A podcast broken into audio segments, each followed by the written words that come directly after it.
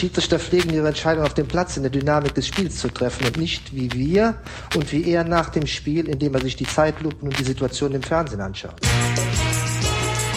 Das Hand, das wir kennen, schwarz-weiß gemalt wie vor 15, 20 Jahren, existiert weiterhin.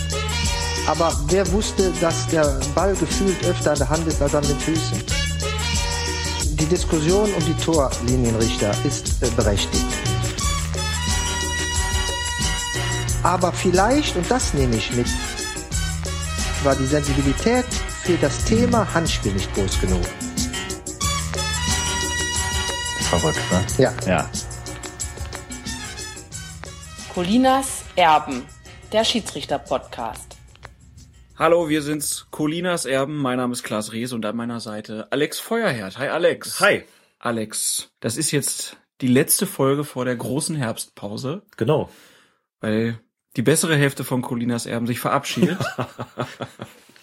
Temporär allerdings nur. Ne? Zum Glück nur temporär äh, Urlaub. Urlaub spät, ich weiß. Ähm, andere Menschen machen das im Sommer, wo saure Gurkenzeit ist. Ich war mitten in der Saison weg. Ich weiß, das ist ungewöhnlich. Drei Wochen USA. Das hat so seine Gründe, warum das erst jetzt stattfindet. Ich freue mich aber riesig drauf und in diesen drei Wochen möchte ich wirklich mal Urlaub machen und mich nur wenig mit Fußball beschäftigen. Es sei dir vergönnt. Dankeschön. Ich werde die Stellung behalten äh, und alles, was an uns herangetragen wird, aufnehmen. Ja. Und so können wir jetzt einfach sagen, diese Folge müsst ihr euch so ein bisschen splitten für die nächsten drei Wochen. Mhm. Und danach die Folge sind dann wahrscheinlich, Sechs Stunden mindestens. wenn wir uns in so Die super duper mega maxi Colinas Erben Doppelpack Dreifach Fünffach Pack Folge. Danach genau. Heute werden wir auch eine Weile brauchen. Dann lass uns direkt mal anfangen. Ähm, du hast eine schöne Geschichte mir hier ins Skript geschrieben. Du nicht verraten, Kreisliga. dass wir Skripte haben. Naja, äh, so ein bisschen Vorbereitung tut ja Not und die übernimmst zu großen Teilen. Die Leute ja sollen glauben, dass wir alles spontan machen. Nein, Quatsch. Okay, ich schneide das raus. Kreisliga B in Berlin. Statt das Spiel der SSG Humboldt gegen SSC Südwest 2 wie abgesprochen anzupfeifen, war der eigentlich anwesende Schiedsrichter plötzlich nicht mehr aufzufinden. Der Grund? Er hatte auf einem Nebenplatz versehentlich eine andere Partie angepfiffen, die ohne Schiedsrichter vonstatten gehen sollte. Als er auf den Fehler aufmerksam gemacht wurde, leitete er schließlich doch noch das Spiel, für das er angesetzt war. Gigantische Story, oder? Muss man wirklich mal sagen. Erstmal die Frage, er hatte das wohl vor oder nach der Postkontrolle dann angepfiffen? Er hat es nach der Passkontrolle angepfiffen, zumindest wurde es so auf fußball.de berichtet. Er habe die Passkontrolle, beim richtigen Spiel wohlgemerkt, Ja. schon durchgeführt. Die Bezahlung ist wohl auch schon abgeschlossen gewesen, also er hat seine Spesen schon bekommen gehabt. Und, hat sich dann gar nicht gewartet. gewundert, dass die Spieler, die er da kontrolliert hat, gar nicht auf dem Feld standen. Er hat hinterher wohl laut Fußball.de sowas gesagt, wie er hat sich über die komischen Trikotfarben gewundert, denn die waren anders, als es ihm ursprünglich mitgeteilt worden ist. Muss man dazu sagen, ich kenne jetzt die Gegebenheiten auf diesem Sportplatz oder dem Gelände da in Berlin, wo es stattgefunden hat, nicht. Ich kenne aber ganz gut diese weitläufigen Bezirkssportanlagen hier in Köln beispielsweise, die gerne mal zwei, drei oder sogar vier Plätze haben. Da finden dann gerne auch mal mehrere Spiele parallel zueinander statt. Da kann man schon mal den Überblick verlieren. Mir persönlich ist es jetzt noch nie passiert, äh, dass ich plötzlich auf einem Platz gestanden und mir gedacht habe, komisch, war da nicht eigentlich, hatten die nicht immer ein rotes Trikot an? Soll ich jetzt wirklich das pfeifen? Was macht der Kollege da? Moment mal, das ist mein Platz. Ist noch nicht passiert, aber dass es ein gewisses Durcheinander geben kann, verstehe ich schon. Da kann man schon mal den Überblick verlieren. Aber das ist natürlich grotesk, dass man sich dann, äh, dass man dann einfach weitermacht und sich nicht denkt, naja gut, dann gucke ich jetzt halt noch mal und dass man gar nicht im Kopf hat, ähm, dass das jetzt irgendwie zwei völlig andere Mannschaften sind, die ja auch anders heißen und möglicherweise auch andere äh, Dinge auf dem Trikot stehen haben, als die Mannschaften, deren Pässe man da eben bereits kontrolliert hat. Also das ist schon eine, eine zuckersüße Geschichte. Klingt so ein bisschen nach einem Schiedsrichter nach durchfeierter Nacht. Ja, vielleicht äh, möchte ich mir jetzt nicht unterstellen, vielleicht äh, hat es da irgendwelche außerfußballischen Einflüsse, außerfußballerischen Einflüsse gegeben, die ihm da irgendwie so ein bisschen den Überblick genommen haben. Ähm, auf jeden Fall eine Geschichte, die sehr kurios ist und ähm, sich so wahrscheinlich wirklich auch nur im Amateurfußball zutragen kann. Kann ja schon mal ankündigen, es wird nachher noch zwei weitere wunderschöne Geschichten aus dem Amateurfußball geben, aber jetzt widmen wir uns zunächst der Fußballdiskussion, die irgendwie immer noch alles beherrscht. Es ist die Handdiskussion und deshalb hat das aktuelle Sportstudio Heribert Fandl eingeladen. Herbert. Herbert. Der aber Sie andere haben ihn doch, Sie haben ihn ja Heribert genannt. Deswegen wollte ich das hier mal zitieren. ich habe dir den Witz versaut, so ein Mist. Ja, ne? Aber besser eine Pointe vor, vorweggenommen. Nee, Pointe versaut. Ach, jetzt Jetzt reiße ich's völlig rein. Ja, nennen wir ihn einfach Heribert. Er hat ja auch was Heribertiges. Genau. Ne? Hashtag Fragfandel. Genau, ja. Waren nicht so viele Hashtag-Fragen im Sportstudio, obwohl es so groß angekündigt wurde. Ich kenne eine ganze Menge Leute, die Fragen hingeschickt haben. Sehr viele, sehr gute Fragen. Man hätte damit eine ganze Sendung bestreiten können. Und es kam original null. Sei denn, ich habe eine überhört. Aber ich habe noch mal reingeschaut ins Sportstudio, in die Aufzeichnung. Das, was Fandel so gesagt hat, ich konnte keine entdecken. Ich Doch auch. nix, frag Fandel. Ich auch nicht. Und Schade. was hattest du für ein Gefühl so jetzt nach dem Auftritt zusammenfassend? Hat dieser Auftritt dafür gesorgt, dass mehr Leute verstehen, wann Handspiel gepfiffen wird und wann nicht? Das müsste man insbesondere diejenigen fragen, die das nicht verstehen oder Fragen dazu haben. Ich habe gestern Abend einen Tweet gelesen unseres geschätzten Kollegen Spielbeobachter, der über den 1. FC Köln und Union Berlin bloggt, der einfach nur sinngemäß ganz kurz geschrieben hat, Fandel talkt nicht zum Mediator. Und ich fand, das war eine gute Zusammenfassung.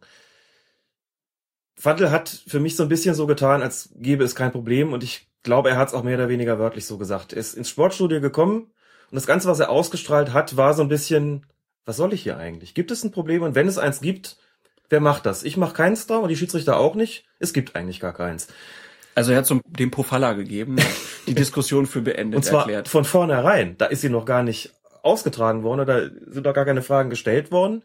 Im Sportstudio hat er sie de facto schon für beendet erklärt.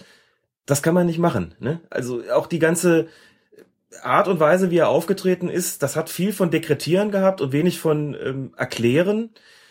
Man kann ja kritisieren die Art und Weise, wie über diese Handspielgeschichte geschrieben wird, wie sie besprochen wird, wie sie dargestellt wird. Das würde ich gar nicht in Abrede stellen. Aber man kann nicht so tun, als gäbe es kein Problem. Und wenn es eins gibt, dann muss man immer so selbstkritisch sein und sich fragen, was haben wir dazu beigetragen? Man kann zu dem Ergebnis kommen, nicht viel, es gibt aus irgendwelchen Gründen da Aufklärungsbedarf, der noch nicht gedeckt ist. Wir haben da aber reines Gewissen und haben uns unsere dafür getan. Das kann man, das, so kann man das von mir aus sogar sehen. Aber so eine recht harsche Art da aufzutreten, auch so ein bisschen unglücklich vielleicht immer so die linke Hand lässt sich in der Hosentasche, die rechte auf dem Tisch und so und dann so das so dekretieren, was da Sache zu sein hat, äh, auch, auch den Moderator da oft nicht ausreden lassen, unglücklich. Was mich am meisten erstaunt hat, war, dass er sich dahingestellt hat und gesagt hat, man müsste vielleicht selbstkritisch sagen, dass man das nicht besser erklärt hat vor der Saison, Mhm. aber man habe ja nicht erkannt, dass das so ein großes Problem sei. Mhm. Jetzt sprechen wir schon eine ganze Weile hier über Schiedsrichter Entscheidungen, die vielleicht kritisch sind und es gab immer wieder Handspielsituationen. Im Sportstudio wurde dann auch so eine Grafik eingeblendet, dass schon letztes Jahr knapp äh, ein Viertel der Elfmeter Handelfmeter waren. Da muss man ja erkennen, dass das irgendwie eine Problematik ist, die oft diskutiert wird. Also das habe ich überhaupt nicht verstanden und da frage ich mich auch, wie, wie kann sowas passieren? Du hast wahrscheinlich auch keine Antwort. Ähm, ich habe natürlich nicht die ultimative Antwort dafür. Die statistische äh, Seite der ganzen Sache fand ich sehr interessant, denn man konnte an dieser Grafik, an, dem sprunghaften Anstieg der Handelfmeter sehen, dass das den Bereich verlässt, wo man sagt, das ist Zufall. Ne? Man kann immer sagen, wenn das temporär mal ansteigt und dann auch wieder zurückgeht, kein Problem, dann ist das so ein Zufallswert gewesen. Dieser deutliche Anstieg deutet eben auch darauf hin, dass was geändert worden ist und so ist es ja auch. Wir haben es ja besprochen. Es ist im Laufe der vergangenen Saison im Grunde ans Tageslicht gekommen, möglicherweise nicht gut genug kommuniziert von FIFA und DFB, dass plötzlich im, ich sag's nochmal, Spiel Manchester City gegen Borussia Dortmund ein Handelfmeter gegen Subotic gepfiffen wird, wo eigentlich alle gesagt haben, den hätte man so nicht geben dürfen. Aus der kurzen Distanz bei doch eigentlich angelegtem Arm, das kann doch nicht strafbares Handspiel sein, und dann wurde gesagt, doch, genau das ist so. Dann tauchte plötzlich die vergrößerte Körperfläche auf, das haben wir ja alles auch versucht so ein bisschen aufzudröseln und zu erklären. Und damit ist klar geworden, da hat sich was geändert. Was wir auch versucht haben zu erklären, und das ist jetzt vielleicht der entscheidende Punkt, der mir auch bei Fandel im Sportstudio gefehlt hat. Es ist doch ganz offensichtlich von, vom International, Football Association Board, respektive der FIFA, beschlossen worden, wir müssen da noch ein bisschen mehr für die Offensive tun. Wir legen das mit dem Handspiel jetzt noch enger aus, sorgen also sozusagen dafür, dass es eine ähm, steigende Zahl an Handelfmetern gibt, um zu einer Mehrzahl an Toren zu, äh, zu einer Mehrzahl an Toren beizutragen. Vor dem Hintergrund, Fandel hat das gestern auch sehr lapidar fallen lassen. Fandel sagte sowas sinngemäß was wie, die Spieler sind Profis, die wissen genau, was sie tun und hat im Grunde genommen sinngemäß gesagt, wenn die Handspiel machen, dann wissen die ganz genau, was sie da getan haben. Also, Also Grunde, er hat ihn ja vorgeworfen, dass das in letzter Zeit Ja. deutlich stärker Ja. oder öfter zu sehen ist, dass Spieler sich breit machen würden Mhm. bei Flanken. Das hat der DFB vorher schon behauptet. Er hat behauptet, dass die Spieler die Regelauslegung beim Handspiel vorher eben sehr genau gekannt haben und nach Schlupflöchern gesucht haben, um die Körperfläche zu verbreitern, ohne dass dabei ein Handelfmeter herauskommt. Das ist zunächst mal eine Verdächtigung, wenn man das jetzt rein rechtsstaatlich anginge, könnte man sagen, das muss man erstmal beweisen, aber tatsächlich ist es so, wenn die FIFA bzw. der DFB den Eindruck hat, da wird so eine Regelung ausgenutzt, die Spieler verbreitern ihre Körperfläche künstlich, wir müssen da hier ein bisschen die Schraube anziehen.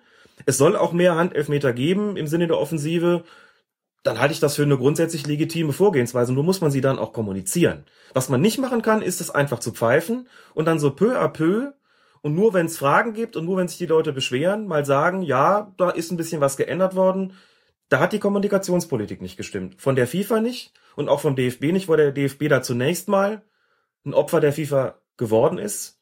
Zumindest gehe ich fest davon aus, denn so spät wie das beim DFB plötzlich über die Schiedsrichterzeitung und dann auch über die Medien kommuniziert worden ist, ist völlig klar, das ist von der FIFA beziehungsweise der UEFA, die das dann immer die Kommunikation in Europa übernimmt, ist das sehr spät erst weitergeleitet worden. So reiht sich da so ein bisschen Panne an Panne oder unglückliche Kommunikation an unglückliche Kommunikation. Das könnte man als DFB auch kommunizieren, dass es so war. Ist ja eigentlich kein Problem.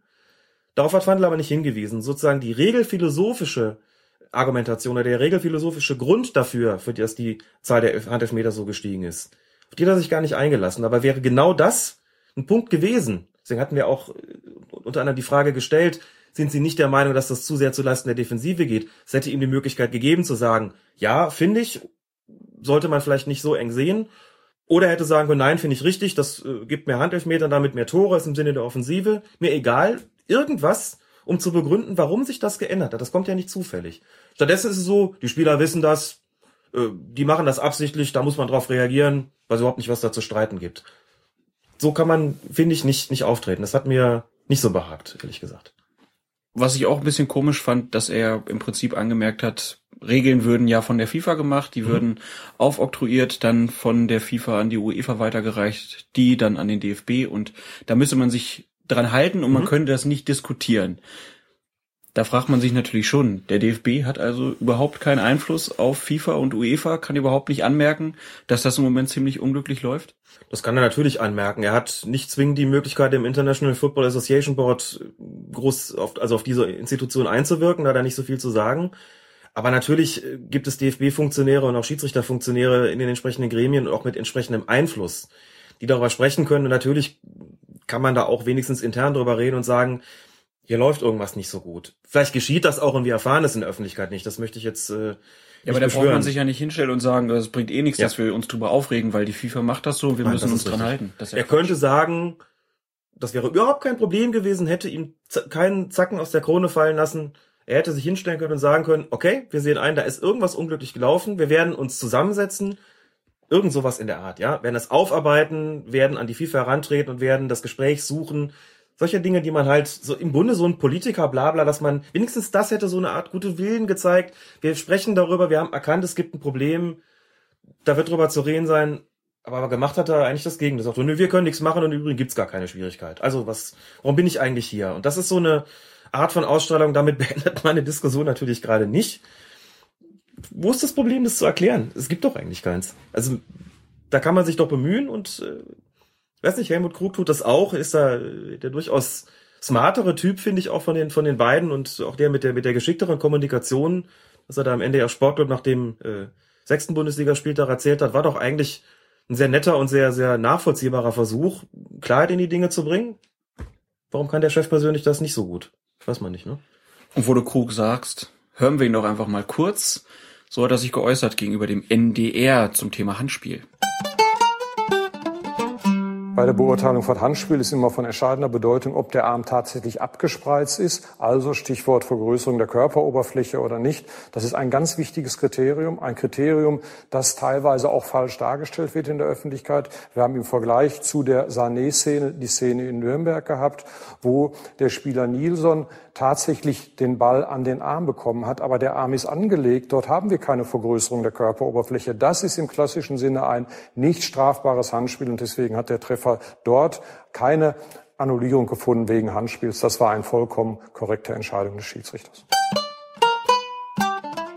Das war Helmut Krug im NDR Sportclub, ein kleiner Ausschnitt aus einem längeren Interview mit ihm, was wir auch bei fokusfußball.de natürlich gern verlinken. Hört euch das mal in Gänze an, weil er eigentlich, finde ich, sehr gut erklärt, warum man an welcher Stelle einen Handelfmeter geben muss und warum an welcher Stelle nicht. Finde ich auch. Krug systematisiert das Ganze auch sehr schön und macht eigentlich die Kriterien nochmal deutlich. Bevor wir jetzt zu Szenen kommen aus den letzten Bundesligaspieltagen und dem DFB-Pokal, wo es nochmal um Hand geht, muss man auch von vornherein dazu sagen, es wird weiterhin immer wieder Grauzonen geben auch da sollte man nicht so tun, als ob das immer alles vollkommen klar gewesen äh, wäre und auch immer klar sein wird in Zukunft. Das war es auch nie. Wir haben auch, auch vorher schon, bevor es jetzt irgendwie um vergrößerte Körperflächen und unnatürliches äh, Handspiel oder unnatürliche Handhaltung ging, immer wieder Fälle gab, wo man sich gefragt hat, ging da jetzt die Hand zum Ball oder der Ball zur Hand? Und wie war das mit der Entfernung? War die nicht ein bisschen zu kurz, zu groß, wie auch immer? Also es hat diese Grauzonen immer gegeben, dementsprechend gibt es immer wieder auch Spielräume. Und nochmal, ich bin kein Gegner dieser Spielräume, du bist es, glaube ich, auch nicht. Das ist letztlich eine Geschichte, da wird den Schiedsrichtern natürlich ein bisschen Macht an die Hand gegeben, darüber zu verfügen. Sie sind auch immer bemüht, das in gewisser Weise zu vereinheitlichen. Aber anders als beim Hockey, wo man eben sagt, wenn der Ball den Fuß berührt, gibt's halt immer eine entsprechende Strafe, ist es im Fußball halt nicht so. Das heißt, das werden wir vermutlich immer haben. Trotzdem ist es natürlich sinnvoll, wenn man die Kriterien verschärft, oder erweitert, wie auch immer, das natürlich entsprechend zu kommunizieren. Und ich finde, das hat Helmut Krug getan. Das muss man dann am lebenden Objekt, sprich am Beispiel, immer mal wieder exemplifizieren deutlich machen, wann das Handspiel absichtlich ist und wann nicht. Aber hast du, so wie ich jetzt, auch das Gefühl, dass ein Kriterium wie Entfernung oder Hand geht zum Ball in der aktuellen Diskussion eine viel geringere Rolle spielt als vergrößerte Körperflächen und unnatürliche Handbewegung? Das da, da hat sich so. die Handspieldiskussion halt gedreht. Ja der Begriff der Absicht ist erweitert worden und die Frage, geht der Ball zur Hand oder die Hand zum Ball, zum einen und die Entfernung zum anderen, spielt, wie du schon gesagt hast, eine geringere Rolle als früher. Es sind andere Kriterien dazugekommen, die ganz sicher momentan die Diskussion bestimmen. Das muss man noch dazu sagen, das sage ich auch vorab. Es hat noch eine Anweisung gegeben an die Schiedsrichter, oder besser gesagt, es gibt noch zwei weitere Anhaltspunkte, zwei ja, Faustregeln könnte man sagen. Das passt dann ganz gut, der Begriff zum Thema Handspiel. Ähm, zwei Faustregeln, wann auf absichtliches beziehungsweise unabsichtliches Handspiel zu entscheiden ist. Punkt eins, das werden wir auch gleich haben beim Spiel Hannover gegen Augsburg, wenn es zu so einer Art Geflipper kommt. Das heißt, wenn der Ball völlig unkontrolliert zwischen zwei Spielern hin und her springt, muss man als Schiedsrichter davon ausgehen, dass es sich hierbei nicht um ein absichtliches Handspiel handeln kann, weil einfach niemand kontrolliert reagieren kann. Also kann da keine Absicht vorliegen. Ne? Wenn es zum Geflipper kommt, kriegt der, soll der Schiedsrichter davon ausgehen, unabsichtlich und weiterlaufen lassen. Greifen wir gleich nochmal auf. Punkt zwei: Wenn der Ball von einem anderen Körperteil an die Hand oder den Arm springt, ist im Regelfall auch davon auszugehen, dass es sich nicht um ein absichtliches Handspiel handelt. Ein Beispiel, das wir auch falsch ausgelegt haben, dementsprechend muss ich sagen, ist am ersten Spieltag dieser Saison passiert beim Spiel zwischen Schalke 04 und dem Hamburger SV.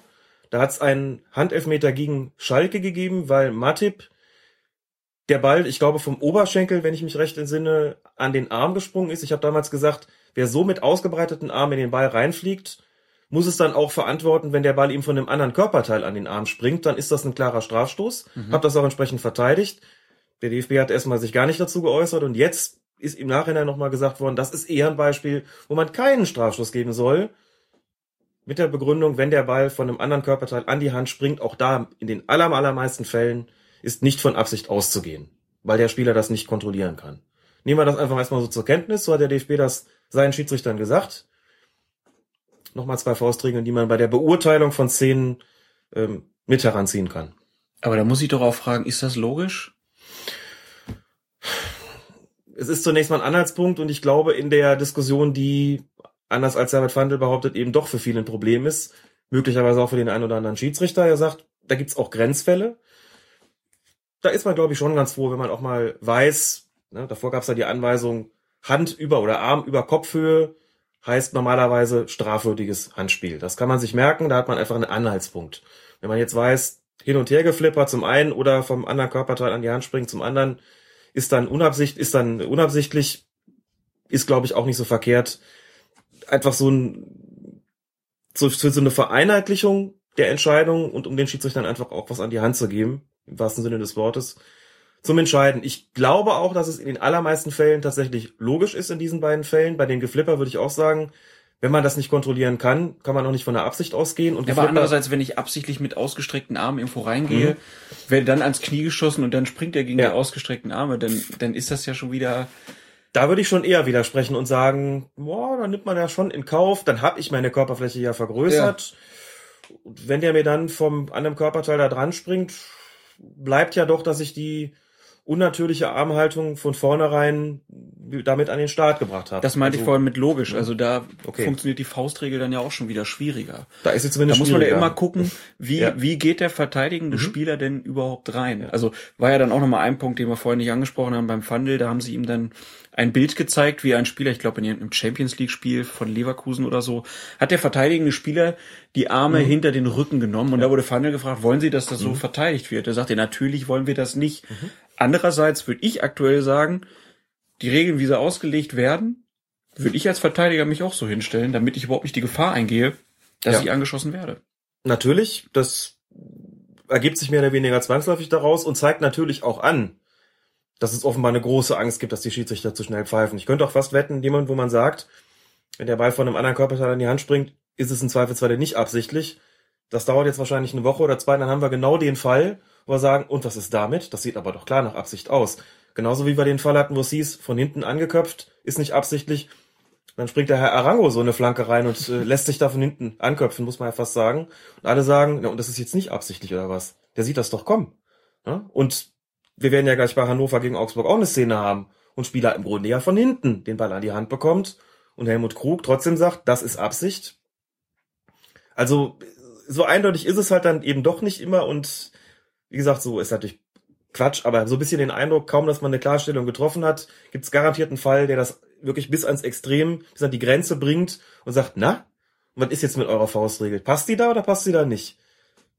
Aber so gehen uns die Diskussionen auch nie aus. Das stimmt natürlich, ist ja irgendwie auch immer ein Vorteil beim Fußball, aber andererseits ist, glaube ich, genau das der Punkt, was die Leute aktuell nervt. Dass man nicht mhm. klare Bekenntnisse auch von den Schiedsrichtern hat, in jedem Fall, da ist, haben, da habe ich es richtig gemacht, da habe ich es falsch gemacht. Wolfgang Stark zum Beispiel, mhm. der sagt beim Leverkusen-Spiel gegen 96, das war aus einer zu nahen Entfernung, das ist kein Elfmeter. Fandel abends stellt sich hin, da will ich einen Elfmeter sehen. Wobei der Unterschied da war, dass laut aktuellem Sportstudio Wolfgang Stark das gesagt hat, ohne vorher nochmal die Fernsehbilder gesehen zu haben. Das heißt, er hat aus seiner Erinnerung im Spiel geurteilt und hat Fandel auch sowas gesagt, das entsteht aus der Dynamik des Spiels heraus. Mhm. Und daneben der Schiedsrichter anders war als ein Zuschauer mit, mit Zeitlupen. Das fand ich übrigens einen vollkommen guten und richtigen Satz von Fandel. Das hat er zweimal da mit der Dynamik des Spiels argumentiert und das stimmt ja auch. Schiedsrichter ja. muss in der Dynamik des Spiels entscheiden und kann sich da irren und hat gesagt, da hat Stark einfach einen Wahrnehmungsfehler begangen.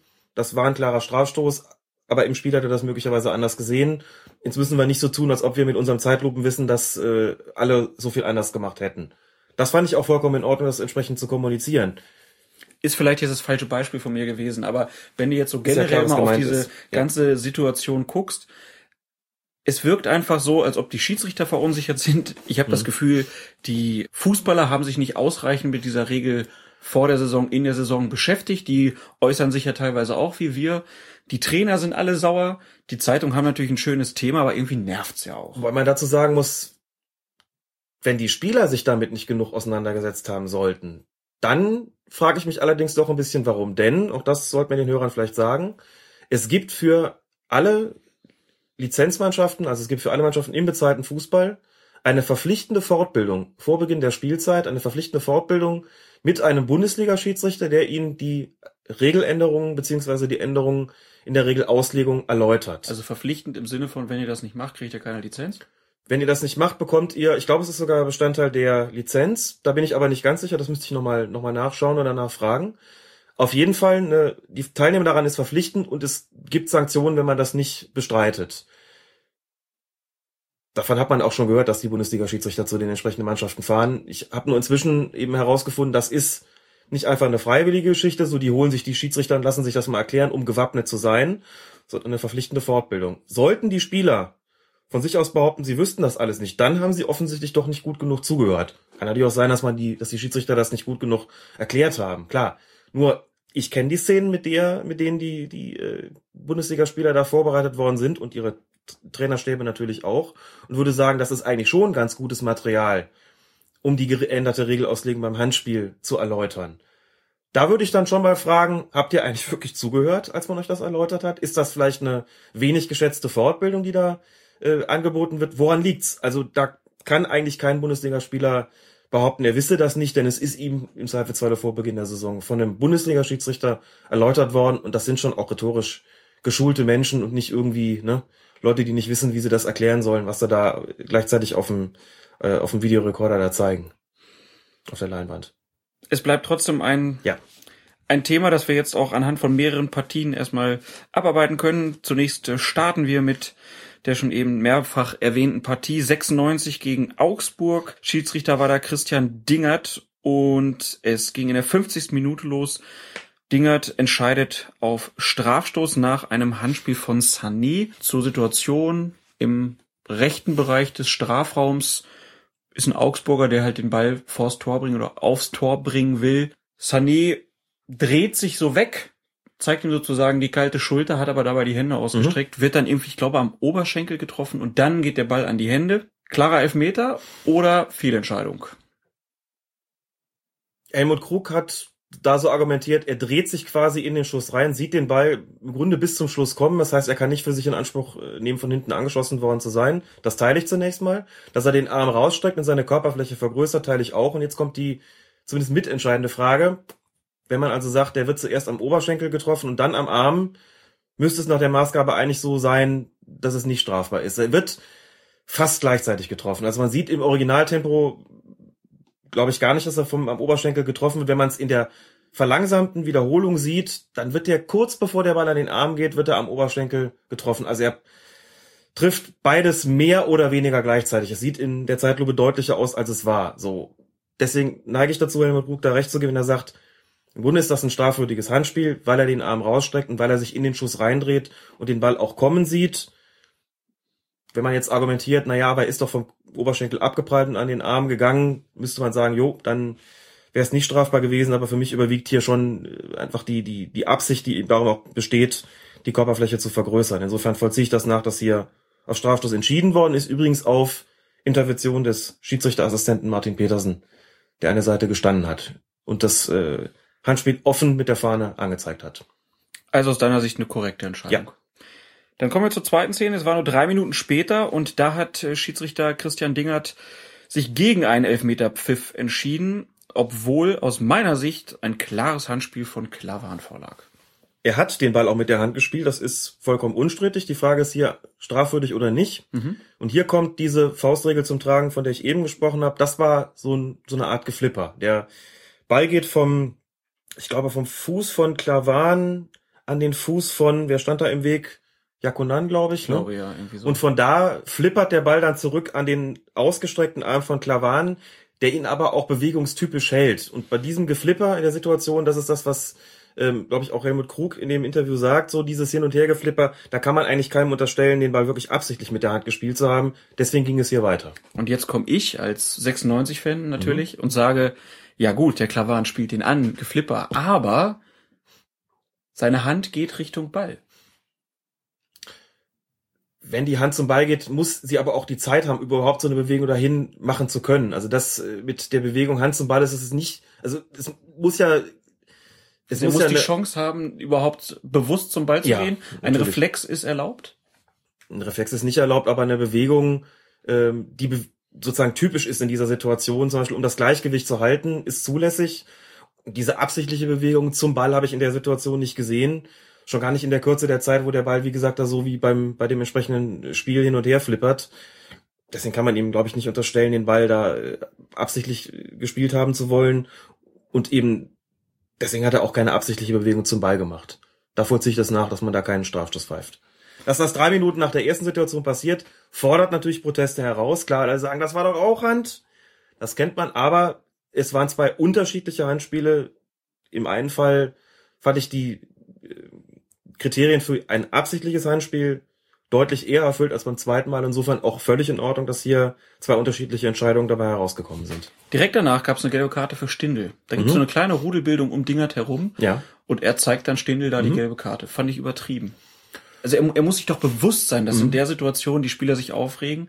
Und ich gehe fest davon aus, dass Stindel vielleicht laut geworden ist, aber er wird keine beleidigenden Worte benutzt haben. Warum gibt man dann eine gelbe Karte und sagt nicht einfach, Jungs, okay, ihr regt euch auf, aber das war kein Handspiel, beruhigt euch wieder, weiter geht's. Warum gibt's da dann die gelbe Karte? Wegen der Heftigkeit des Protestes. Es kommt nicht so sehr darauf an, dass es da beleidigend geworden ist. Wenn er beleidigend geworden wäre, wäre er doch nicht gelb gesehen, Aber das ist doch rot. ungeschickt. Du, du machst dich doch damit auch gleich wieder angreifbar bei den Spielern. Wenn du in der Situation dann einfach sagen willst, ja Jungs, ich weiß, ihr regt euch auf, aber das ist kein Elfmeter, dann ist das doch, dann sorgt das viel eher für Ruhe, als wenn ich dann direkt da wieder die gelbe Karte ziehe. Ich Unterschiedlich. ich fand's ungeschickt als, als aus, aus äh, taktischer Sicht für den, für den Schiedsrichter. Ich fand es eigentlich eher geschickt, weil es Situationen gibt, da gehen die Spieler zu weit. Ich fand Stindl in seiner ganzen Mimik und Gestik aggressiv. Ich denke, er hat auch ziemlich laut gebrüllt. Das kann man natürlich nicht hören, aber wenn man sieht, wie er auf den Schiedsrichter zugeht, ist da für mich eine Grenze überschritten gewesen, wo mein Schiedsrichter sagt, ich bin mir sicher gewesen bei einer Entscheidung und untermauere und dokumentiere das jetzt auch durch die gelbe Karte, durch die ich den Protest zum Ersterben bringen will. Es gibt sicherlich Situationen, wo man sagt, da sollte man Schiedsrichter einfach nur gelassen stehen bleiben, die Spieler auf Abstand halten und nichts machen. Hier wird er von mehreren bestürmt, aggressiv bestürmt, lautstark bestürmt. Und wie gesagt, ich meine das zur Untermauerung, dass er auch sich sicher war in der Entscheidung, gelb hier angemessen gewesen ist. Ähm, wie gesagt, es gibt eine Grenze, wie viel man sich gefallen lassen kann.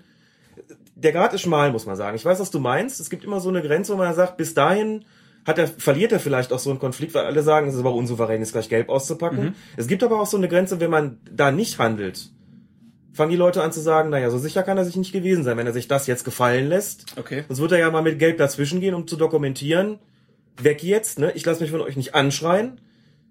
Das ist schnell erledigt auf dem Platz, dass die, die Spieler das Gefühl haben, aha, schlechtes Gewissen.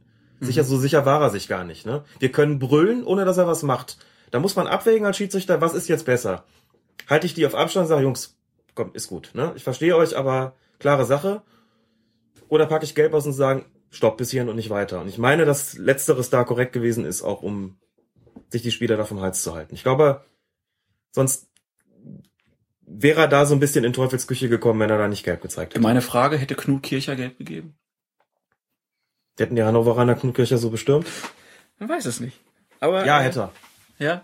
Hätte er. Okay, dann äh, kommen wir dann zum Ende des Spiels in die 88. Minute und da pfeift dann Dingert den Strafstoß für 96 nach einem Handspiel von Ostscholek. Wie hast du die Szene gesehen? Also wie kam es überhaupt dazu, dass es ein Handspiel wurde? Das war der klarste von den dreien, denke ich. Ähm, zunächst mal ähm, stoppt Ostjolek den, ich glaube, mit der mit der Brust, ne? Mhm. Oder sowas, das mit, mit erhobenen Armen, aber da war noch nix. Und dann hat er den linken Arm halt auch oben und, Und dann macht, dann macht er tatsächlich da eine Bewegung mit dem Arm zum Ball. Und zwar eine, wo ich sagen muss, das ist jetzt eine Geschichte gewesen. Das war wirklich eine klassische aktive Bewegung mit der Hand oder mit dem Arm zum Ball. Wenn auch nur kurz, aber da, wenn man es auch in der Originalgeschwindigkeit sieht, da hat er offensichtlich irgendwie einen kleinen Blackout gehabt und hat versucht, den Ball da in irgendeiner Form zu kontrollieren. Weiß ich nicht. Das ist jedenfalls quasi Oldschool-Handspiel. Da müssen wir nicht mit vergrößerten Körperflächen argumentieren oder sonst was. Da ging die Hand zum Ball und das ist ein strafwürdiges Handspiel. waren dann auch sehr interessante Proteste der Augsburger, die zwar dann so aus dem Affekt, so nach dem Motto, wir müssen jetzt irgendwie uns aufregen, Ja.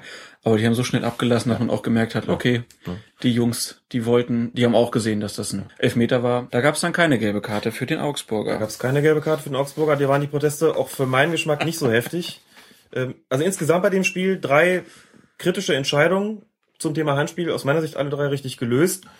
Krug argumentiert auch so, muss allerdings sagen, dass wir uns auch schon auf Twitter, äh, ich mich auf Twitter auch schon mit Leuten darüber unterhalten hatte und fand schon vor den Aussagen von Krug alle drei richtig. Das kommt nicht immer vor. Ich habe auch manchmal, gucke ich zu und denke mir, egal was jetzt ein, Funkt ein Funktionär sagt, ich sehe es halt so und so und vielleicht auch anders. Hier kann ich ihm völlig zustimmen, weil ich die Kriterien nachvollziehen kann, ähm, die ja angelegt worden sind, um jeweils auf strafbar beziehungsweise nicht strafbar zu erkennen. Insofern sehr gut gelöst von Christian Dingert mit Unterstützung auf der anderen Seite von Sascha Stegemann. Ne, der, was man auch an der Stelle nochmal sagen muss, am, unter der Woche auch das DFB-Pokalspiel hatte zwischen dem Hamburger SV und Reuter Fürth. Der einzige Zweitligaschiri, der ein Spiel mit Erstliga-Beteiligung hatte, was, glaube ich, die Wertschätzung zeigt und was ich von dem Spiel gesehen habe, hat mir prima gefallen, wurde auch bestätigt von Fans im Stadion, die aber auch ein Auge für den Schiedsrichter haben, die sagen, hat er prima gemacht, gelassen gepfiffen, gute Leistung. Ich glaube, dreimal gelb gehabt, ist ja auch nicht viel und ähm, macht seinen Weg weiterhin. Freut mich. Dann lass uns aber trotzdem jetzt direkt bei dieser Handgeschichte mhm. nochmal bleiben. Ja. Ich würde vorschlagen, wir nehmen dafür dann einfach nochmal die nächsten beiden Spiele von 96, denn die waren da noch zweimal im Mittelpunkt. Unter der Woche gab's das DFB-Pokalspiel Bayern gegen 96 mhm. und das 1 zu 0 erzielt Thomas Müller und da steht zum Beispiel beim Kicker, er erzielte dieses Tor mit seinem linken Oberarm. Das entspricht der Wahrheit. Da habe ich natürlich direkt gesagt, das muss man noch abpfeifen. Ich bin mal auf die offizielle Wertung des DFB gespannt. Denn könnte mir gut vorstellen, dass er sowohl in die eine wie auch in die andere Richtung entscheidet. So wie Müller da reingeht, kann man jetzt sowohl argumentieren, dass man sagt, naja, also wenn er in den Ball grätscht, springt, fliegt und nicht ausschließen kann, dass er den Ball mit der Hand spielt, dann soll das bleiben lassen, denn so kann man doch kein korrektes Tor erzielen. Auf der anderen Seite steht dem entgegen, natürlich gibt es theoretisch die Möglichkeit, ein Tor mit der Hand zu erzielen, ein völlig reguläres Tor. Also es ist sehr wohl denkbar, erstmal ganz allgemein gesagt, dass ein Tor mit der Hand erzielt wird und trotzdem zählt, weil das Handspiel unabsichtlich ist. Ne? Stichwort Geflipper, wenn ich so ein Geflipper irgendwie im Torraum hab und irgendwie wird dann der Torschütze angeflippert und von dessen völlig natürlich gehaltenem Arm springt der Ball direkt ins Tor, dann steht da auch linker Unterarm von mir aus, ne? Und das Tor zählt trotzdem, aber sagt, der weicht ja gar nicht aus. Also nochmal ganz entscheidend ist nicht, dass der Spieler sich damit sozusagen einen Vorteil, naja, das Wort verschafft stimmt schon nicht ganz, denn verschaffen ist ja doch eine aktive Bewegung. Insofern ähm, wäre dann das Kriterium der Absicht schon da anzulegen. Also müsste man vielleicht sagen, ähm, dass der Spieler ein Tor mit der Hand erzielt oder mit dem Arm erzielt, ist für sich genommen eben nicht so man sagen müsste, das darf niemals zählen. Doch darf es. Bei Müller muss man sagen, so wie der da reingesprungen ist, also angelegter kann ein Arm eigentlich nicht sein. Das stimmt. Mal. Das stimmt. Er hat ihn wirklich, er hat ihn ganz, er hat ihn regelrecht an den Oberkörper gepresst. Mhm. Möglicherweise auch, um damit mehr Körperspannung zu erreichen. Damit wie so ein, ne, einfach so ein, so ein, so ein hartes Hindernis da zu bilden, dass den Ball dann irgendwie ins Tor ablenkt. Aber er hat ganz bewusst den Teil des Körpers zum Torerzielen benutzt, den er eigentlich nicht benutzen darf. Den er nicht benutzen darf, aber er hat seine Körperfläche nicht vergrößert, muss man sagen. Ne? Also nicht vergrößern heißt ja, dafür müssen die Arme abstehen. Das haben sie nicht getan. Im Gegenteil, das sah so ein bisschen aus wie so ein, wie so ein jemand mit einem gebrochenen Arm, der den Arm in der Schlinge hat. Der hält ihn ungefähr auch so, vor dem Arm und an den Körper angelegt.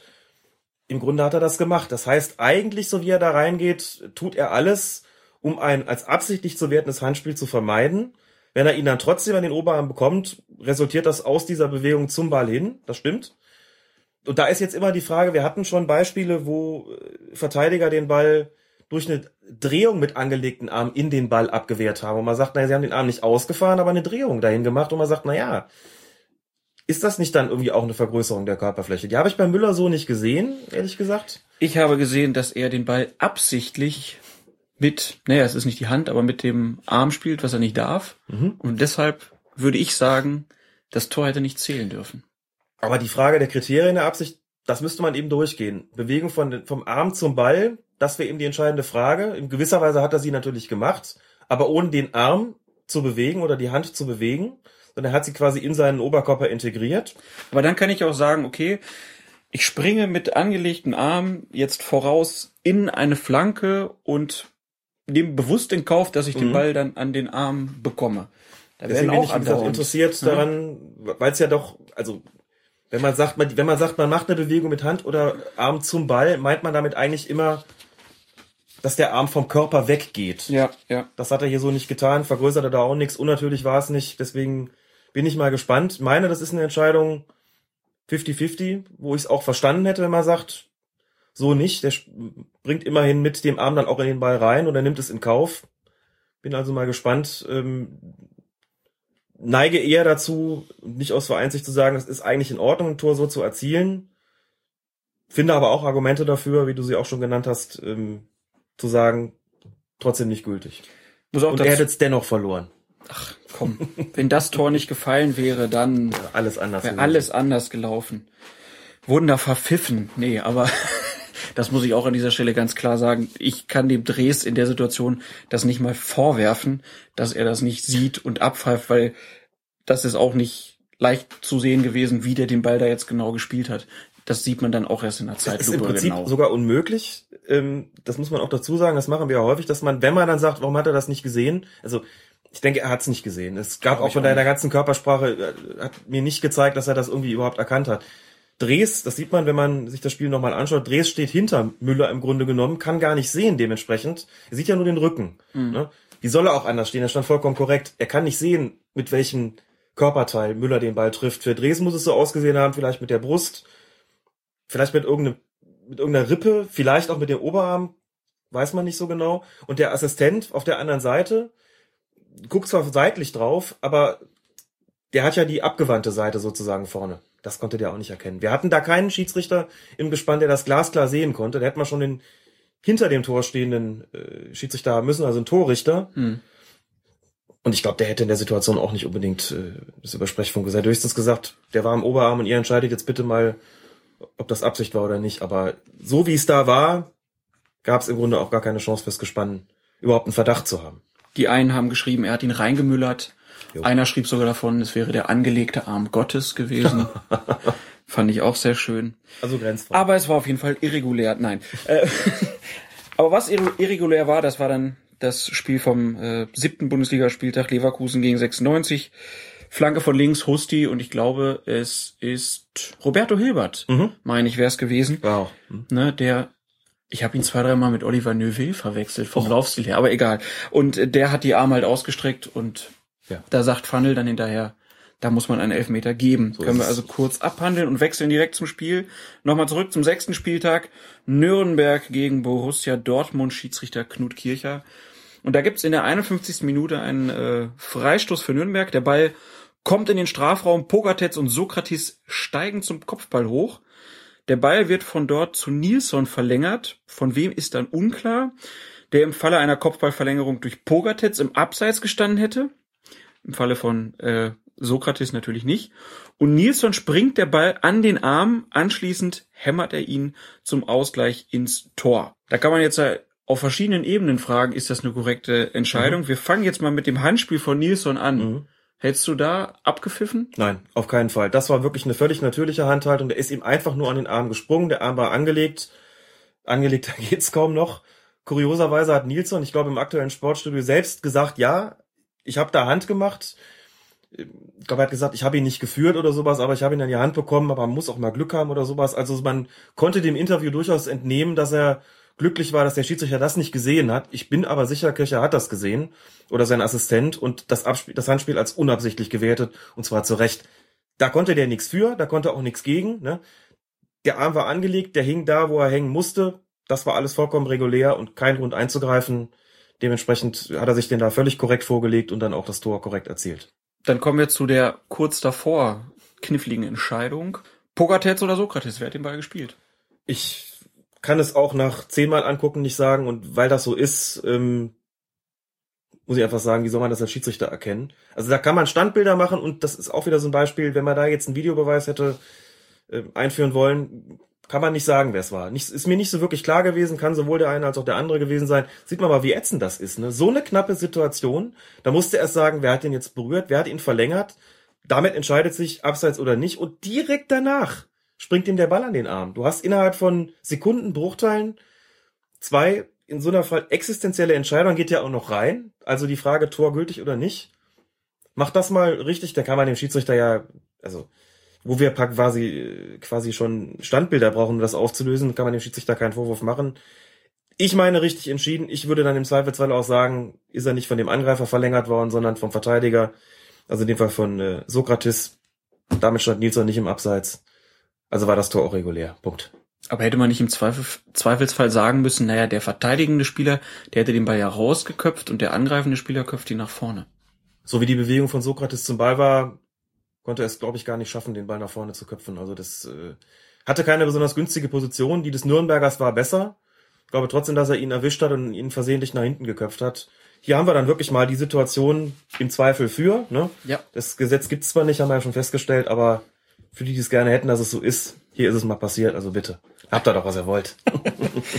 Dann wechseln wir jetzt nochmal den Sportplatz, gehen nach Mönchengladbach, wo die Borussia Eintracht Braunschweig zu Gast hatte. Und schon in der siebten Minute war es Gladbachs Kramer, der den Ball von Braunschweigs Torauslinie scharf nach innen gepasst hat und infolgedessen knapp außerhalb des Spielfeldes geriet. Raphael, er läuft dann den Ball und schießt aufs Tor. Der Ball prallt vom Braunschweiger Torwart zu Kramer, der in diesem Moment den Platz wieder betritt, beim Schuss jedoch nach außerhalb des Feldes steht und Gagelmann entscheidet dann auf Abseits. Und der Twitter-User Edward Simoni fragt, war das die korrekte Entscheidung? Das hat er deswegen gefragt, weil ja eben äh, Kramer außerhalb des Feldes war bei dem Torschuss und sich natürlich dann die Frage stellt, wird er dann überhaupt mitgezählt? Wie ist denn das so, wenn ein Spieler außerhalb ist? Und da muss man sagen, der ist ja nun nur kurzfristig und äh, außerhalb des Feldes geraten infolge seines, seines Passes.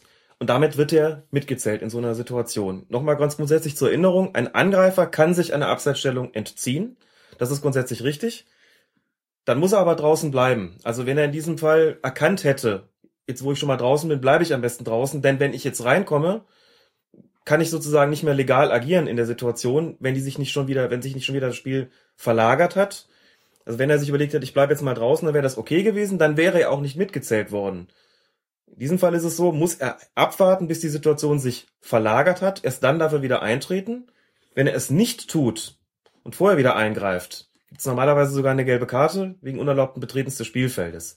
Dass das hier nicht der Fall gewesen ist, lag daran, dass er wirklich nur kurzzeitig außerhalb war und gar keine Anstalten gemacht hat, draußen zu warten und dann unerlaubt wieder reingekommen ist, sondern der wird einfach mitgerechnet in der Situation, weil es eben nur eine kurzfristige Geschichte ist. Ähm, in dem Moment, wo er den, ne, im Moment des Schusses den Platz wieder betritt, lebt die Abseitsstellung von ihm sozusagen auf und dann ist es auch aktives Abseits. Hätte er draußen, wäre er draußen stehen geblieben, dann wäre es kein Abseits gewesen. Das ist klar, das kann natürlich nicht so sein. Allerdings wäre der Pass dann wahrscheinlich irgendwie völlig ins Leere gelaufen. Hätte sich die Frage ohnehin nicht gestellt, weil er dann wahrscheinlich am Tor vorbeigegangen wäre. Also korrekte Entscheidung vom Gespann rund um Gagelmann. Dann kommen wir zum siebten Spieltag endgültig und zur Partie Eintracht Frankfurt gegen den Hamburger SV. Thorsten Kienhöfer hat das Spiel in, äh, geleitet. Und in der 46. Minute gibt's einen, du hast es Ringtausch im Schiri-Gespann genannt, mhm. denn der verletzte Schiedsrichterassistent Detlef Scheppe übernimmt die Funktion des vierten Offiziellen. Der zweite Assistent Christian Fischer rückt auf die Position des ersten Assistenten und der vierte Offizielle Peter Sippel übernimmt die Rolle des zweiten Assistenten. Genau. Interessante Hierarchie erstmal. Also, dass nicht einfach der vierte Offizielle erster mhm. Assistent werden kann, sondern dass es dann auch nochmal einen Wechsel gibt. Könnte, er könnte es theoretisch schon. Die Qualifikation, um erster Assistent zu sein, hätte Peter Sippel ja auch gehabt. Mein guter, er Bundesliga-Schiedsrichter. Insofern äh, steht er normalerweise ja nicht an der Linie in der Bundesliga. So ist das da. Aber das macht man im Gespann so, dass man praktisch einmal durchrotiert. Ne? Auch ganz interessant, denn ich glaube, es hat es lange nicht mehr gegeben, dass jemand im Gespann irgendwo sich verletzt hat. Zumindest nicht in der ersten Bundesliga. Ich müsste jetzt nachgucken, ich weiß es ehrlich gesagt nicht mehr. Und dann macht man die Sache ganz einfach, da Detlef Scheppe nicht so schwer verletzt gewesen ist, dass er gar keine Funktion mehr ausüben konnte, sondern ich glaube, ich es war am Oberschenkel. Also das ist eine Geschichte, wo man sagt, für den vierten Offiziellen reicht's noch. Ich glaube, von der Zerrung war die Rede. Von der Zerrung war die Rede. Die Wege, die er da zurücklegen muss, um die Trainer da so ein bisschen zu beruhigen und die Tafel in die Höhe zu halten, sind nicht so heftig, dass er da gar nicht mehr amtieren kann. Wäre er jetzt irgendwie aus irgendeinem anderen Grund, möchte man jetzt nicht beschwören, natürlich irgendwie so schwer verletzt gewesen oder K.O. gegangen oder was auch immer, dass er gar nicht mehr hätte amtieren können, hätte man da ohne vierte Offiziellen weitergemacht. Ganz einfach. Und da es aber nicht so war, man gesagt, Sippel, jetzt nicht mehr Vierter, sondern jetzt Assistent und tauscht man die beiden Assistenten einmal durch die Seite und sagt, Christian Fischer, Zweitliga-Schiedsrichter, kommt auf die Eins, wie man in Schiedsrichterkreisen sagt. Sippel geht auf die Zwei. Interessant war Peter Sippel, tja, ich weiß gar nicht, der ist international, glaube ich, Torrichter, aber eben kein Schiedsrichterassistent und dürfte vermutlich auch schon eine Weile nicht mehr die Fahne in der Hand gehabt haben. Hat er aber gut gemacht, was zum Bundesliga-Schiedsrichter so sagen kann. Wir sind auch gefragt worden, wie das denn äh, jetzt wäre, wenn sich noch einer verletzt hätte dann hätte man es so machen müssen, vermute ich, wie früher auch, als es noch keine vierten Offiziellen gab. Da gab es Durchsagen im Stadion. Sind Schiedsrichter anwesend, die hier aushelfen können? Ich habe es nicht recherchiert in der Kürze der Zeit, weiß aber, dass es in den 80er, 90ern so Fälle gab, wo Assistenten ausgefallen sind oder Schiedsrichter dann von dem Assistenten ersetzt wurden. Da brauchte man noch einen weiteren Assi und der kam dann aus dem Publikum. Das waren dann irgendwelche anwesenden Verbandsliga-Schiedsrichter, Oberliga-Schiedsrichter. Das ist damals so geregelt gewesen, wenn sich mehrere gemeldet haben, hat man immer den Klassenhöchsten genommen, hat gefragt, was pfeifst denn du, was pfeifst denn du? Hat gesagt, der Ranghöchste von denen ist dann derjenige, der die entsprechende Funktion übernimmt. Da kamen dann Leute zu einem Bundesliga-Einsatz als Linienrichter, wie es damals noch hieß, die ansonsten vielleicht in der fünften oder sechsten Liga amtiert haben. Man muss ja auch sagen, bei Bundesligaspielen sind eigentlich immer Schiedsrichter anwesend, ja, genau. weil die auch umsonst reinkommen. Genau.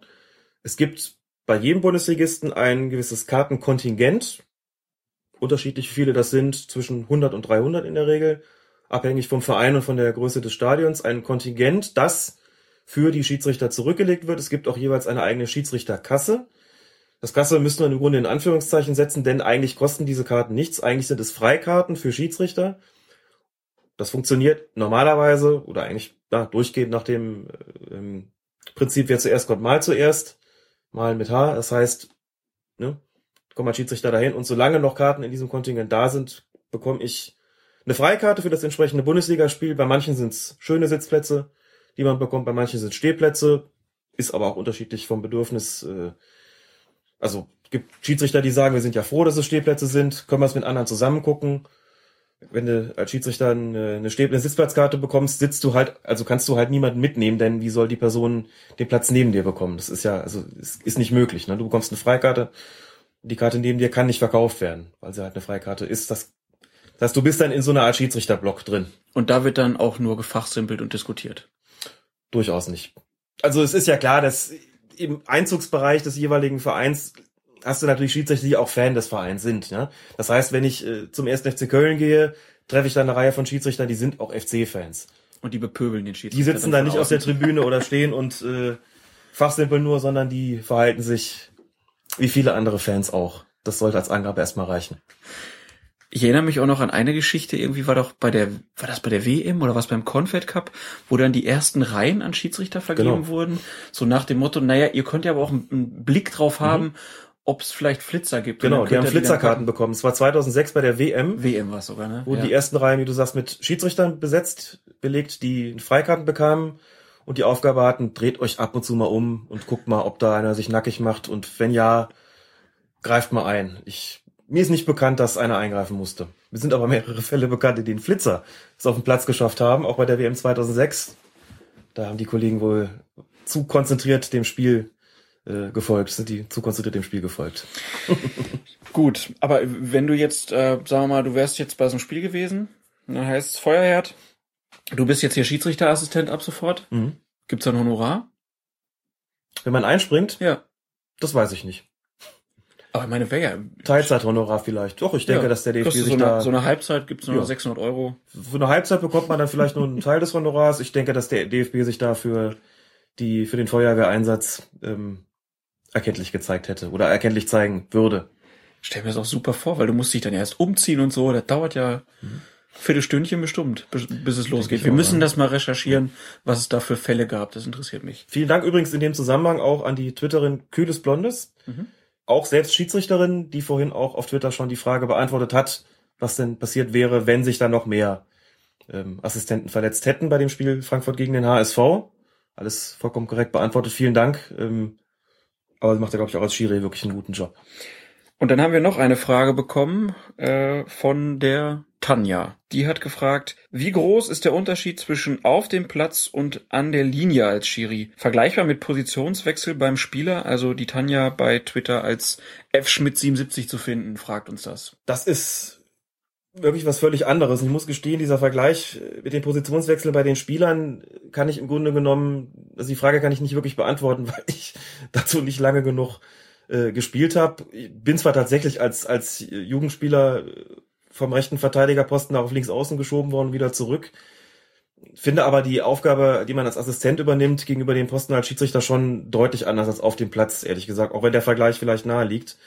Man hat einen völlig anderen Fokus, muss man sagen. Als Assistent ist man relativ häufig gar nicht ins Spiel involviert. Wenn sich das Spiel komplett in der anderen Hälfte abspielt, steht man da, guckt zu, ähm, muss aber trotzdem jederzeit sozusagen auf dem Sprung sein, sich immer konzentrieren, weil sich das Spiel ja schlagartig wieder in die andere Hälfte verlagern könnte. Und dann musst du da sein. Das heißt, du hast viel, viel weniger Momente im Grunde, in denen du konzentriert sein musst, hast dann aber oft auch alles auf einmal. Ne? Also so eine Situation, wo sich vor deiner Nase ein Zweikampf abspielt. Da musst du achten auf A, ist es ein Foul, ja oder nein? Oder ist es ein regulärer Einsatz? Das musst du beobachten. B, steht irgendwo einer im Abseits? Das kann ja auch sein, dass aus diesem Zweikampf heraus der Pass in die Spitze kommt.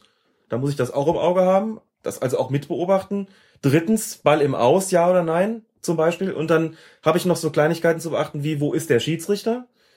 Was hat der für einen Blick? Wie muss ich mich, also wie muss ich das in meine Entscheidungsfindung einbeziehen? Steht der vielleicht so gut, dass er gewisse Dinge besser sehen kann und so weiter? Also ich habe eine, muss mich unwahrscheinlich konzentrieren auf mehrere Dinge auf einmal. Vielleicht aus einer Position, die auch noch sehr, sehr nah dran ist. Bin ultimativ gefordert und wenn die Situation vorbei ist, der Ball in die andere Hälfte geschlagen wird, bin ich vielleicht wieder von 100 sofort wieder auf Null. Und das mehrfach im Spiel. Man läuft natürlich auch weniger, hat dafür aber sehr oft Sprints, wenn das Spiel sich schnell verlagert beispielsweise. Also man guckt da schon ganz anders hin, hat natürlich auch ein anderes Arbeitsgerät, hat eine ganz andere Perspektive, kann sich eben, also auch, hat eine eingeschränktere Bewegungsradius, eben Linie rauf, Linie runter. Das ist schon was völlig anderes und, mach es einfach jetzt mal kurz an der Stelle, deshalb auch nur konsequent und richtig, dass der DFB schon seit Jahren dazu übergegangen ist, spezielle Assistenten sich in Anführungszeichen heranzuzüchten. Das heißt, es gibt eine Reihe von Kollegen, die nur noch als Assistenten amtieren, ganz selten vielleicht noch mal ein Spiel im Amateurbereich pfeifen, aber reine Schiedsrichterassistenten, die auch international nur als Assistenten agieren, sich vollkommen auf diesen Job konzentrieren und eben da ihre speziellen Fähigkeiten entwickeln, halte ich für absolut richtig. Kann man natürlich nicht nur so machen. Ansonsten weiß man ja, es gibt eben auch häufig die Zweitligaschiedsrichter, die in der ersten Liga an der Linie stehen und das da eben auch schon mal lernen sollen, die ganze Atmosphäre und wie es in der Bundesliga zugeht. Man sollte beides kennen, man sollte beides können. International gibt's wie gesagt, gerade auch die Spezialisten, Bundesliga natürlich auch. Oft ist es wenigstens einer von den beiden, der dann nur noch als Assistent amtiert. Aber es ist einfach ein anderes Amt. Ne? Und dann hat man auch noch hinter sich den Trainer. Den kriege ich als Schiedsrichter oft gar nicht mit, was da draußen los ist. Aber wenn ich als Assistent eins da stehe und habe hinter mir den Trainer und der, das ist auch noch so ein Punkt, mit dem ich muss ich mich auch beschäftigen, bin nah an dem dran, kann ja auch nicht vor dem weglaufen. Ne? Die Zuschauer sind näher an mir dran und, und, und. Das ist alles zu berücksichtigen, wenn man es mit dem der Position des Schiedsrichters vergleicht. Hoffentlich die Frage von Tanja hier genügend beantwortet und dann kommen wir von den Spezialisten an der Linie wieder zu den Spezialisten auf dem Feld. Und da haben sich zwei getroffen beim Spiel Bayern gegen Wolfsburg. 26. Minute. Schweinsteiger stößt Diego zunächst von hinten leicht in den Rücken. Das war ihm dann aber scheinbar nicht genug und dann hat er ihm nochmal in den Nacken gehauen. Mhm. Der Ball ist in dieser Situation nicht in Spielnähe. Dankert lässt dann auch erstmal weiterlaufen und unterbricht erst auf Intervention des vierten Offiziellen. Schweinsteiger bekommt dann gelb. Die Wolfsburger und auch viele andere hätten hier gern rot gesehen. Mhm. Wie bewertest du die Szene? Ich gebe den Wolfsburgern recht, das war rot. Ne? Das ist ähm, mit, der ist er mit Gelb verdammt gut weggekommen. Ich habe so gesehen, dass der Schiedsrichter gar nichts erkannt hat. Diego lag plötzlich da. Als ich es geguckt habe im Fernsehen, die ähm, das Spiel live verfolgt, habe ich auch nur Diego da liegen sehen, habe noch den Kommentar von Marcel Reif so ein bisschen im Ohr, der sinngemäß lautete, ach, der Diego, das Opfer, jetzt tu mal nicht so. Ne? Hat sich auch kaum korrigiert, muss man sagen, als dann die Szene in der Wiederholung kam.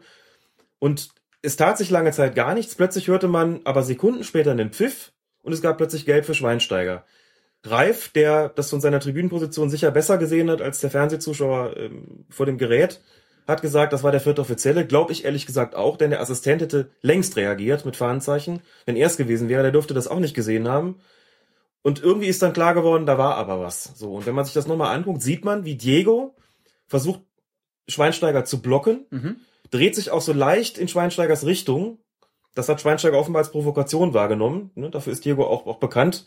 Das ist kein regeltechnisches Argument. Das sage ich jetzt, um die psychologische Reaktion von Schweinsteiger so ein bisschen zu erklären, wohlgemerkt das möchte ich zu entschuldigen. Noch darum, darum erweitern, dass doch vorher auch noch ein Foul von ja. Diego gegen Schweinsteiger stattgefunden hat. Richtig, und man also sieht es ging nicht nur, immer zweimal. Es ging genau. nicht nur um die Einzelsituation, sondern ja. hier liegt ein klares Revanchevergehen ja. von Schweinsteiger gegen Diego vor. Das ist so, das muss man sagen, dass es oft im Fußball so ist, das wissen die Schiedsrichter auch, kommt irgendwo auf dem Platz ein Foul vor es riecht manchmal schon förmlich nach Revanche. Gerade bei bestimmten Spielern kann man sich sicher, das bleibt wahrscheinlich nicht ungeahndet. Das ist bei den sogenannten Leitwölfen, Alpha-Männchen, nenn es wie du es willst, besonders oft so. Die kriegen irgendwann auf die Socken und revanchieren sich dafür. Oder eben genau andersrum. Als Diego da eingestiegen ist, hatte ich schon das Gefühl, das wird nicht das letzte Mal gewesen sein, dass da irgendwie zu einem Krach gekommen ist. So, und Diego guckt so ein bisschen Richtung Schweinsteiger, blockt ihn so ein bisschen weg, bekommt erst einen Stoß in den Rücken und dann das nächste war eben auch kein Wegdrücken mehr, das war eine Schlagbewegung. Das war nicht so schlimm, wie Diego das äh, uns glauben machen wollte. Das spielt aber in dem Fall keine Rolle. Was Schweinsteiger da gemacht hat, rechtfertigt für mich den Tatbestand der Tätlichkeit. Von mir aus auch in, in einem leichteren Fall. Sperre spielt ja keine Rolle, wie lange die ausfällt. Entscheidend für den Schiedsrichter ist Tätlichkeit ja oder nein. Und ich habe hier kein Wegdrücken gesehen, das den im Bereich der Unsportlichkeit, also gelb gewesen wäre, sondern ich habe hier eine, ein Schlagen gesehen, das eine Tätlichkeit gewesen wäre. Und damit hätte Schweinsteiger für mich rot bekommen müssen. Und weil es ja Fragen gab, kann man direkt sagen, ärgerlicherweise, weil der Schiedsrichter das mit Gelb bewertet hat, wird es Ja. auch keine nachträgliche Nein. Strafe mehr geben für Schweinsteiger. Die Wolfsburger haben sich natürlich tierisch drüber aufgeregt, weil Mhm. sie in letzter Zeit sich da benachteiligt fühlten, was die roten Karten anging. In dem Fall muss man ja auch einfach sagen, zu Recht und noch ärgerlicher, Schweinsteiger wurde ja dann kurz danach, äh, nee, nicht kurz danach, Nur- also bis zur 60. durfte er dann ja noch spielen. Aber naja, als er dann rausging, da fiel dann kurz danach das Tor. Minuten später. Ne? Genau. Also Bastian Schweinsteiger hier mit viel Glück und die Bayern insgesamt. Denn man weiß ja nicht, wie das mit zehn Leuten weitergegangen wäre, weil die Wolfsburger ja gar nicht so schlecht waren an dem Tag. Stimmt.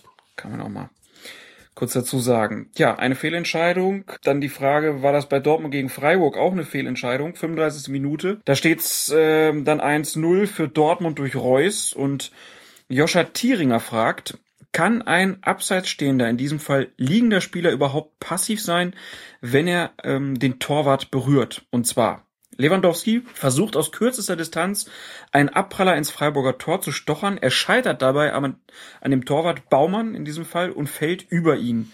Der Ball prallt dann zu Reus. Baumann versucht sich aufzurappeln. Allerdings liegt Lewandowski jetzt im Abseits auf ihm und behindert ihn. Reus chippt den Ball gekonnt ins Tor. Okay, der Joscha gesteht ein. Baumann hätte das Tor wahrscheinlich auch nicht verhindern können, wenn Lewandowski nicht auf ihm gelegen hätte.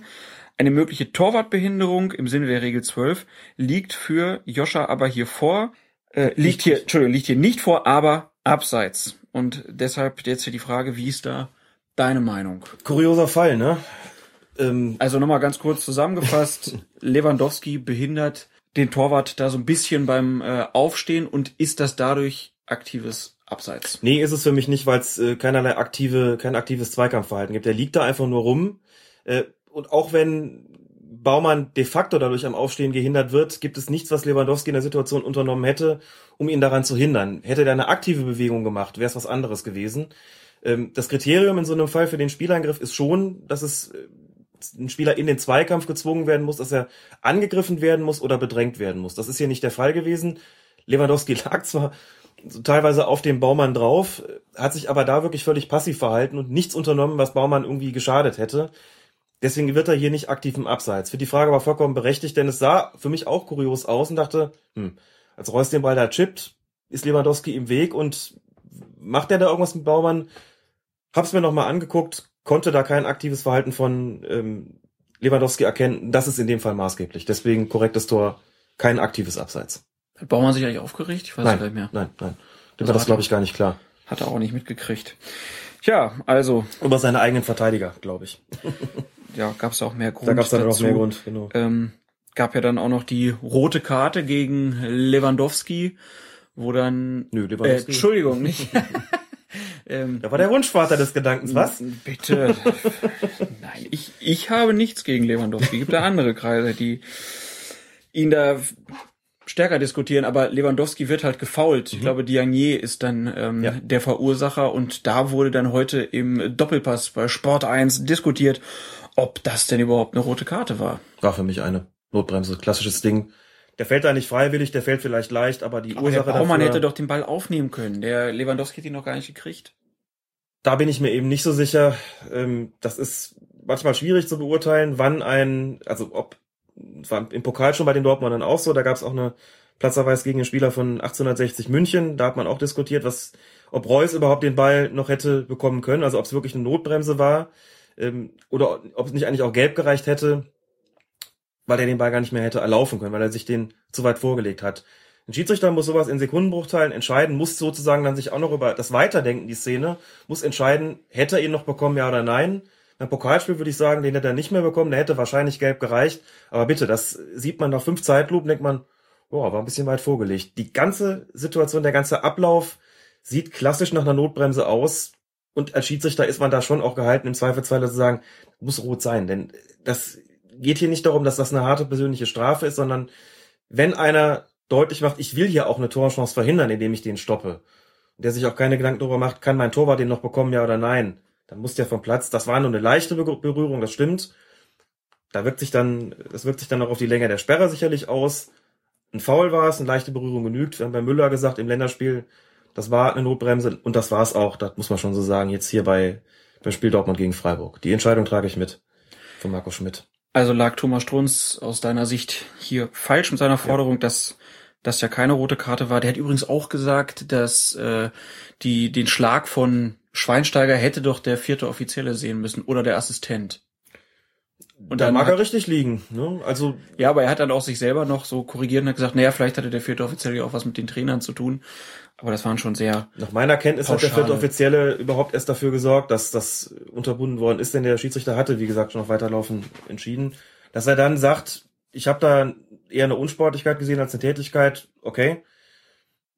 Ne, wir haben es nochmal gesehen und äh, es war halt auch abseits, ein bisschen abseits des Spielgeschehens, da rechte man nicht unbedingt damit. Und dann ruft man vielleicht nochmal das Bild ab, das sich im eigenen Gedächtnis eingebrannt hat und stellt fest, boah, ich glaube, es war nur gelb. No. Dann sieht man es im Fernsehen, denkt sich, oh, war eher schlagen, war schon eher rot. Sei es drum. So ist es halt. Naja, Schiedsrichterdiskussion im Doppelpass. Kennt wohl jeder, Was wie das so abläuft.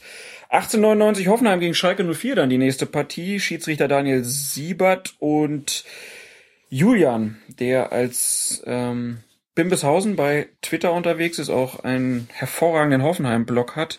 Ähm, Neureich Bimbeshausen heißt der. Und der hat uns geschrieben, das Spiel der Hoffenheimer gegen Schalke bot sechs Tore. In den Zusammenfassungen fanden die folgenden strittigen Szenen daher kaum oder gar keine Erwähnung. Wir haben uns mal zwei von denen, die er uns da bei Focus Fußball in die Kommentare geschrieben hat, rausgepickt. Das war einmal in der 18. Minute. Der Hoffenheimer Elian Nussi kriegt den Ball in den Lauf gespielt, wird kurz vor der Strafraumgrenze von Matip in die Hacken getreten. Der Schiri hat weiterspielen lassen. Hat mich so ein bisschen an die Szene erinnert von Müller gegen die Färöerinseln. Ja. Der wird da auch nur ganz wenig berührt und fällt. Genau. In dem Fall hätte man auch einfach sagen müssen, naja, der trifft ihn schon an mhm. der Wade. Und in dem Fall wäre es auch Matip, rote Karte, Freischuss Offenheim. Jo, so hat's der Sky-Kommentator, Kaditmann was, glaube ich, Ich glaube ja. Ja, auch gesehen, richtigerweise, wie ich meine, aber eine ganz undankbare Situation für den Schiedsrichter. Nochmal zur Rekapitulation. Das war eine ganz minimale, leichte Berührung, die selbst in der Zeitlupe kaum zu erkennen ist. Aber eine, ein Foul, also leichte Berührung der Hacke, die eben in solchen Fällen ausreicht, um einen Spieler zu Fall zu bringen. Wenn du da in voller Bewegung bist, dann, das kennt man ja, also, weiß nicht, wo du es als Kind gespielt hast. Ich habe das leidenschaftlich gerne gemacht. Leute, die gegangen sind, einfach mit einem Fuß so ein bisschen in die Hacke zu treten, dass sie sich gegen das andere Bein treten. So eine fiese Möp So eine fiese Möp bin ich gewesen, genau. Das das gelingt einem schon bei normalem Gehtempo, den Leute, die, die Leute zum Stolpern zu bringen, dass sie gerade so sich noch auf den Beinen halten können. Wenn du läufst und wirst berührt, fällst du. Das war hier der Fall. In der Originalgeschwindigkeit habe ich gedacht, was lässt er sich denn da fallen?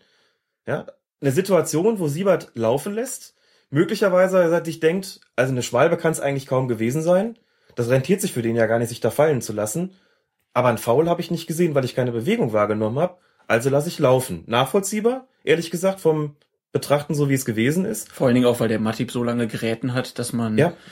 das auch schwer einsehen konnte. Ich habe es auch erst in der Zeitlupe gesehen, dass es ein Foul war. Und da, wie gesagt, auch mehr erahnt als, als gesehen. Man kann immer argumentieren, eigentlich fällt ein Spieler in der Situation nicht so. Ähm, wenn er freien Bahn zum Tor hat und das Tor auch machen möchte, zumal man dazu sagen muss, es war noch außerhalb des Strafraums, hätte also keinen Strafstoß, sondern nur einen Freistoß gegeben. Das ist jetzt keine so hundertprozentige Sache dass man sagt, als Spieler, es lohnt sich hier zu fallen, den Elfer, den es dann gibt, das ist ein sicheres Tor. Undankbar für einen Schiedsrichter. Durch unser Zeitlobwissen sind wir jetzt klüger und sagen, jo, da kleine Ursache, große Wirkung. Mhm. Hätte Freistoß und wohl auch Rot geben müssen, denn Da hätte kein Schalker mehr entscheidend eingreifen können. Also wäre es eigentlich ein Platzerweis und ein, ja, wäre es eigentlich ein Platzerweis gewesen.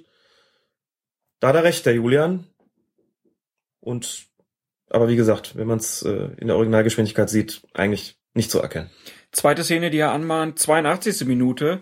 Da ist es Volland, der eine Flanke im Strafraum annimmt und wird dabei von Aogo erst mit dem linken Arm festgehalten und danach fährt Aogo sein linkes Bein aus und schiebt Volland zusätzlich von hinten mit dem rechten Arm über sein gestelltes Bein. Shiri Siebert hat mhm. weiterspielen lassen. Die Szene wurde gestern im Sportstudio auch aufgegriffen. Da war es ganz interessant. Da haben sowohl Volland ja. als auch Aogo gesagt, ah, das war eigentlich nix. Mhm. Aogo begründete das so ein bisschen hölzern, indem er sagte, naja, wir spielen ja beide auch körperorientiert Zweikampf. Das kann schon mal passieren. Mhm. Ich würde in dem Fall auch dem Schiedsrichter keinen großen Vorwurf machen, weil es war ein großes Kuddelmuddel und das läuft sehr schnell ab. Wenn man mhm. sich aber die Zeitlupe ansieht, dann würde ich sagen, das hätte mir für einen Strafstoß gereicht. Also dieses Klammern zunächst mal, da müssen bei dem Schiedsrichter sofort alle Alarmglocken angehen. Das wird bei Daniel Siebert nicht anders gewesen sein. Du siehst ja sogar den Arm vorne. Also siehst wirklich deutlich, der hält den, der zupft den nicht irgendwie hinten, so versteckt, wo es ein Schiedsrichter nicht sieht, sondern der hat ihn quasi, der hält ihn umklammert. Das ist schon so ein Ding, boah, da ist schon alles ein bisschen offensichtlicher und auch näher am Strafschluss dran. Allein weil es der Schiedsrichter gut erkennen kann. So, und dann kommt, glaube ich, mit dem anderen Arm noch so ein leichter Stoß in den Rücken. Dann macht Volland an der Stelle einen Satz nach vorne, der, boah, vielleicht jetzt nicht unbedingt aus dem Stoß so resultiert, sondern da hat er auch ein bisschen eigen, eigene Kraft aufgewandt, um so zu stolpern. Vielleicht hat er auch deswegen hinterher gesagt, ach, muss man nicht pfeifen. Ne? Also die Akzeptanz hatte der Schiedsrichter bei allen Beteiligten hier nicht auf den Punkt gezeigt zu haben. Für mich ein Grenzfall. Ein Grenzfall, der auch bedeutet, da muss man, ja, muss man als Schiedsrichter halt die Entscheidung auch ein bisschen vielleicht vom Spielcharakter abhängig machen. Wie ist das bis jetzt gelaufen? Wie viel habe ich gepfiffen? Wie viel habe ich laufen lassen? War ich eher kleinlich? Dann pfeife ich da vielleicht den Strafstoß. Habe ich eher großzügig gepfiffen? Da gebe ich ihn dann nicht in so einer für mich ja 50-50 Entscheidung. Also das ist ein Kann-Elfmeter, aber kein Muss-Strafstoß und dann berücksichtigt man, wie schon häufig gesagt, als Schiedsrichter auch ein paar andere Faktoren. Das gibt es halt einfach, diesen Spielraum, bei dem sowohl die eine als auch die andere Entscheidung möglich ist. Ein Fehler wäre es nicht gewesen, ihn zu pfeifen. Ein Fehler war es aber auch nicht laufen zu lassen. Und weil Julian noch zwei, drei andere Situationen äh, mitgeschickt hatte, die wir jetzt hier nicht mehr besprechen können, ähm, das sind Situationen, wo die Akzeptanz der Spieler, dass der Schiedsrichter da nicht gepfiffen hat, waren auch alle Situationen noch zwei, drei, wo Siebert weiterlaufen lassen hat, da war die Akzeptanz auch des jeweils vermeintlich gefaulten Spielers absolut gegeben, dass er den Freistoß nicht bekommen hat. Gar keine Aufregung. Ne? Keiner will irgendeinen Freistoß haben oder Strafstoß. Das ist zwar nur bedingt ein Kriterium, wie wir wissen, denn kann ja trotzdem was vorgelegen haben und einfach ein fairer Spieler, der sich nie beschwert, wie Andreas Beck beispielsweise, der plötzlich im Strafraum am Boden liegt und nur mal kurz guckt. Aber alles Fälle, wo der Schiedsrichter definitiv Spielraum hatte, weiter zu, weiterlaufen zu lassen, Julian schrieb, dass er sonst eher kleinlich agiert habe. Was ein Kriterium wäre, dann sowas auch. Aber man sagt im Strafraum immer so ein bisschen, ähm, da muss es im Grunde schon in Anführungszeichen 200-prozentig sein, bis man sich da auf einen, auf einen Pfiff einlässt. Also bei den anderen Situationen würde ich sagen, hat er jeweils zu Recht weiterlaufen lassen und äh, von einem Spielraum Gebrauch gemacht, wo es auch völlig legitim war und wo auch im Grunde keiner was von ihm wollte immer lustig, wenn Spieler nicht mal selber merken, dass ja. irgendwas passiert ist, genau. äh, was eigentlich gegen die Regeln lief. Ähm, so gab's auch bei dem Spiel Bremen gegen Nürnberg heute das letzte Spiel ähm, dieses siebten Spieltags der Bundesliga. Äh, nee, war das vorletzte. Äh, Braunschweig spielt ja danach noch. Genau. Ähm, also da gab's auch keine großen Proteste, aber auf Twitter meldeten sich eine Leute. Bei dem Eigentor von Dabandi, da kommt äh, Garcia auf der linken Bahn mhm. angerannt und äh, flankt den Ball dann flach vor das Tor und bei diesem Pass steht Hand im Abseits. Der Ball wird aber abgelenkt, er kommt nicht zu Hand und der Ball landet im Tor. Und da ist dann natürlich die Frage, ist das strafbares Abseits oder nicht? Nein, das ist kein strafbares Abseits, war ein völlig korrektes Tor. Muss man dazu sagen, dass ja die Abseitsregel an der Stelle nochmal ähm, geändert worden ist oder die Auslegung, nicht die Abseitsregel an sich, die Auslegung nochmal geändert worden ist vor Beginn der Saison, damit Hand hier aktiv im Abseits gestanden hätte, hätte er mit der Wandli entweder einen Zweikampf führen müssen oder er hätte ihn bedrängen müssen oder er hätte ihn angreifen müssen. Nichts von den dreien hat er getan. Fand sich auch noch im Rücken von Davandi, der ihn gar nicht gesehen hat. Sozusagen weil ja dann oft die Fragen kommen, was heißt denn bedrängen oder angreifen? Gibt's da irgendwie so eine Art Mindestabstand, äh, den er da, den es da geben muss? Oder ab wann sagt man denn, dass es, dass man davon nicht mehr sprechen kann? Es gibt den Richtwert von ein bis anderthalb Meter. Also wer weiter als ein Meter fünfzig entfernt ist oder weiter als ein Meter entfernt ist, greift den im Grunde genommen nicht mehr an. Das war bei Hand, glaube ich, gegeben. Und die Argumentation, dass der ja nur da steht, weil er den Pass empfangen will, greift eben nicht beziehungsweise nicht mehr. Dass der vielleicht da Banli irritiert, greift auch nicht mehr. Oder Bewegungen macht, die geeignet sind, ihn zu irritieren, kann man alles vergessen. Hand hat nach der Neudefinition, spätestens nach der Neudefinition, nicht mehr ins Spiel eingegriffen. Bin mir sicher, das wäre letzte Saison auch schon ein gültiges Tor gewesen, weil man gesagt hätte, der macht da im Grunde genommen nichts. Ähm, und Dabanli sieht ihn ja letztlich auch gar nicht, grätscht ihn einfach vorher ab das, ob er das tut, damit er nicht zur Hand kommt oder nicht, weiß ich nicht, spielt aber auch keine Rolle. Es gab keinen Spieleingriff von Hand und das ist das Entscheidende. Deswegen war das Eigentor als solches auch zu werten und ähm, Hand stand im Abseits, hat aber wie gesagt nach allen gültigen Definitionen nicht aktiv eingegriffen. Also wenn Hand näher an der Bandi gestanden hätte, es wäre eine Ja. Art Zweikampf gewesen, Ja. der Bandi hätte ihn kurz vor Hand weggespitzelt und der wäre ins Tor gegangen, Absolut. dann wäre es ein aktives Abseits gewesen. Wenn der mit dem sowas geführt hätte, was man einen Zweikampf nennen könnte, ihn bedrängt hätte, ihn angegriffen hätte, also eine Bewegung auf ihn zugemacht hätte und der entsprechend nah dran gewesen wäre, dann hätte man gesagt, okay, das ist jetzt ein aktiver Spieleingriff, aber nicht äh, das, was er getan hat. Deswegen korrektes Tor. Was mich gewundert hat, danach gab es ja ein Torjubel, obwohl es ein Eigentor war, hat sich der Flankengeber Garcia sehr gefreut und sprang sogar in das Bremer Publikum hinein, freute sich da mit den Fans. Ich finde das ja eigentlich mal ganz sympathisch, aber nach den Regeln, spätestens seit dem Fall Husti, der da ja mal dann gelb-rot gekriegt hat, weil er sich noch das Trikot dazu ausgezogen hat, weiß ja eigentlich jeder, das muss doch eigentlich gelb geben. Und hier hätte Tobias Stieler dem äh, Flankengeber vor dem Eigentor eigentlich auch die gelbe Karte zeigen müssen. Man sagt ja eigentlich, Gelb gibt's fürs Erklimmen des Zaunes. Jetzt gibt's da keinen Zaun an der Stelle. Hat er offensichtlich Glück gehabt. Er, Ah, vielleicht, ach so, weil es nur diese Betonmauer gibt. ehrlich gesagt kann ich es mir nicht anders erklären. Er ist da ja irgendwie draufgesprungen, hat sich dann so ein bisschen auf diese dieses ne, Betonmauer-Bandenartige Dings da, Ja. da draufgesprungen, hat sich dann irgendwie so ein bisschen von den Fans da feiern lassen. Man ist da ja inzwischen sehr nah dran in Bremen. Also zum einen, einerseits glaube ich zwar nicht, dass man wirklich einen Zaun braucht, buchstäblich gesehen, damit es da gelb gibt. Insofern hätte ich das hier eigentlich auch erwartet. Andererseits kann ich es mir nicht anders erklären als äh, durch das Fehlen des Zaunes, dass er hier ohne gelbe Karte aus dem Rennen gekommen ist, denn das musste entweder der Assistent oder der Schiedsrichter schon sehen, das, was er da gemacht hat. Aber offenbar hat man das noch als legitime, legitimen Ausdruck von Freude angesehen und nicht als Unsportlichkeit, als, nicht als provokativen Torjubel. Der ist ja auch streng genommen nicht wahr, ne? Also provoziert hat er dadurch keinen, obwohl es schon Stimmen auch gab, die gesagt haben, naja, also ein Eigentor so zu feiern, ist schon auch ein bisschen seltsam. Aber Garcia wirkte auf mich auch nicht wie einer, der da provozieren wollte. Dennoch denke eigentlich, dass man könnte das Mäuerchen auch quasi als äh, Miniaturausgabe eines Zauns ansehen und hätte es ja eigentlich auch gelb geben können, ja. Also kann man den Verein nur raten, reißt eure Zäune nieder, Ja. dann gibt's auch beim Torjubel keine gelben Karten. Noch ein mehr. Argument mehr gegen Zäune, ne? Liefert Colinas Erben. Liefern Ihre Sicherheitsberater von Colinas Erben, genau. Und bevor wir jetzt in die zweite Liga wechseln, ein kleines Päuschen.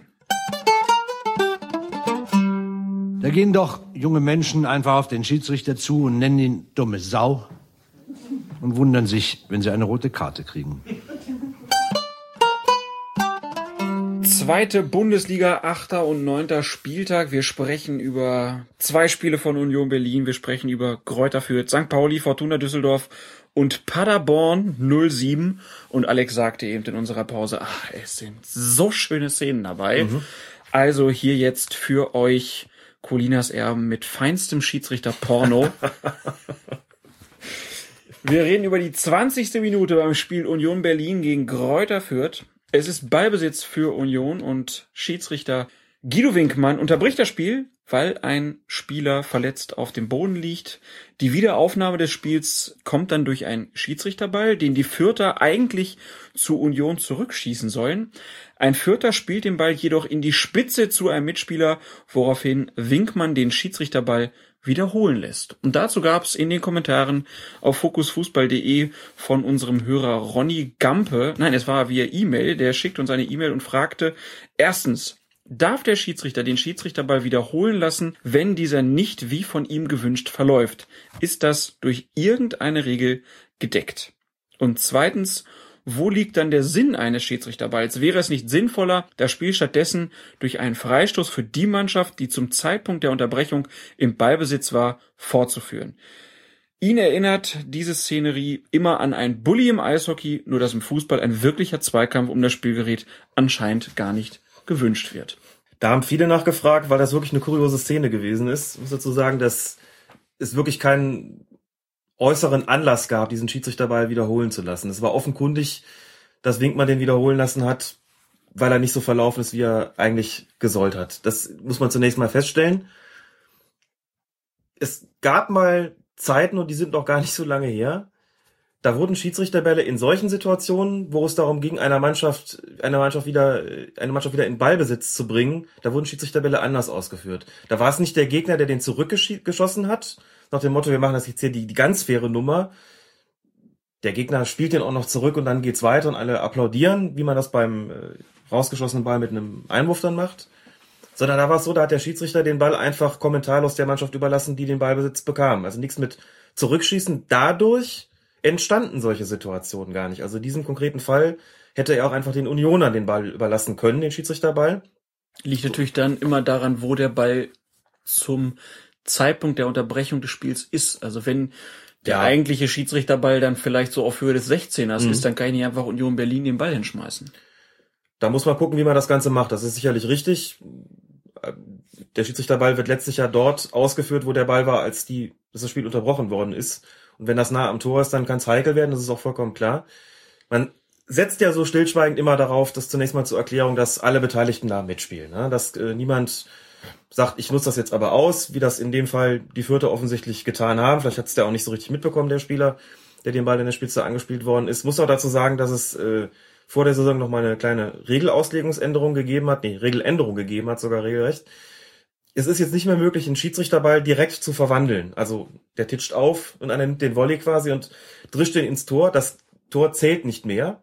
Das hat man gemacht, als es zu solchen Fällen gekommen ist. Man gesagt hat, das ist ja nicht im Sinne des Erfinders. Also ändert man das. So. Jetzt haben wir hier einen Fall, wo Winkmann sagt, nee, das Ganze nochmal auf Null, wir machen das Ganze jetzt nochmal.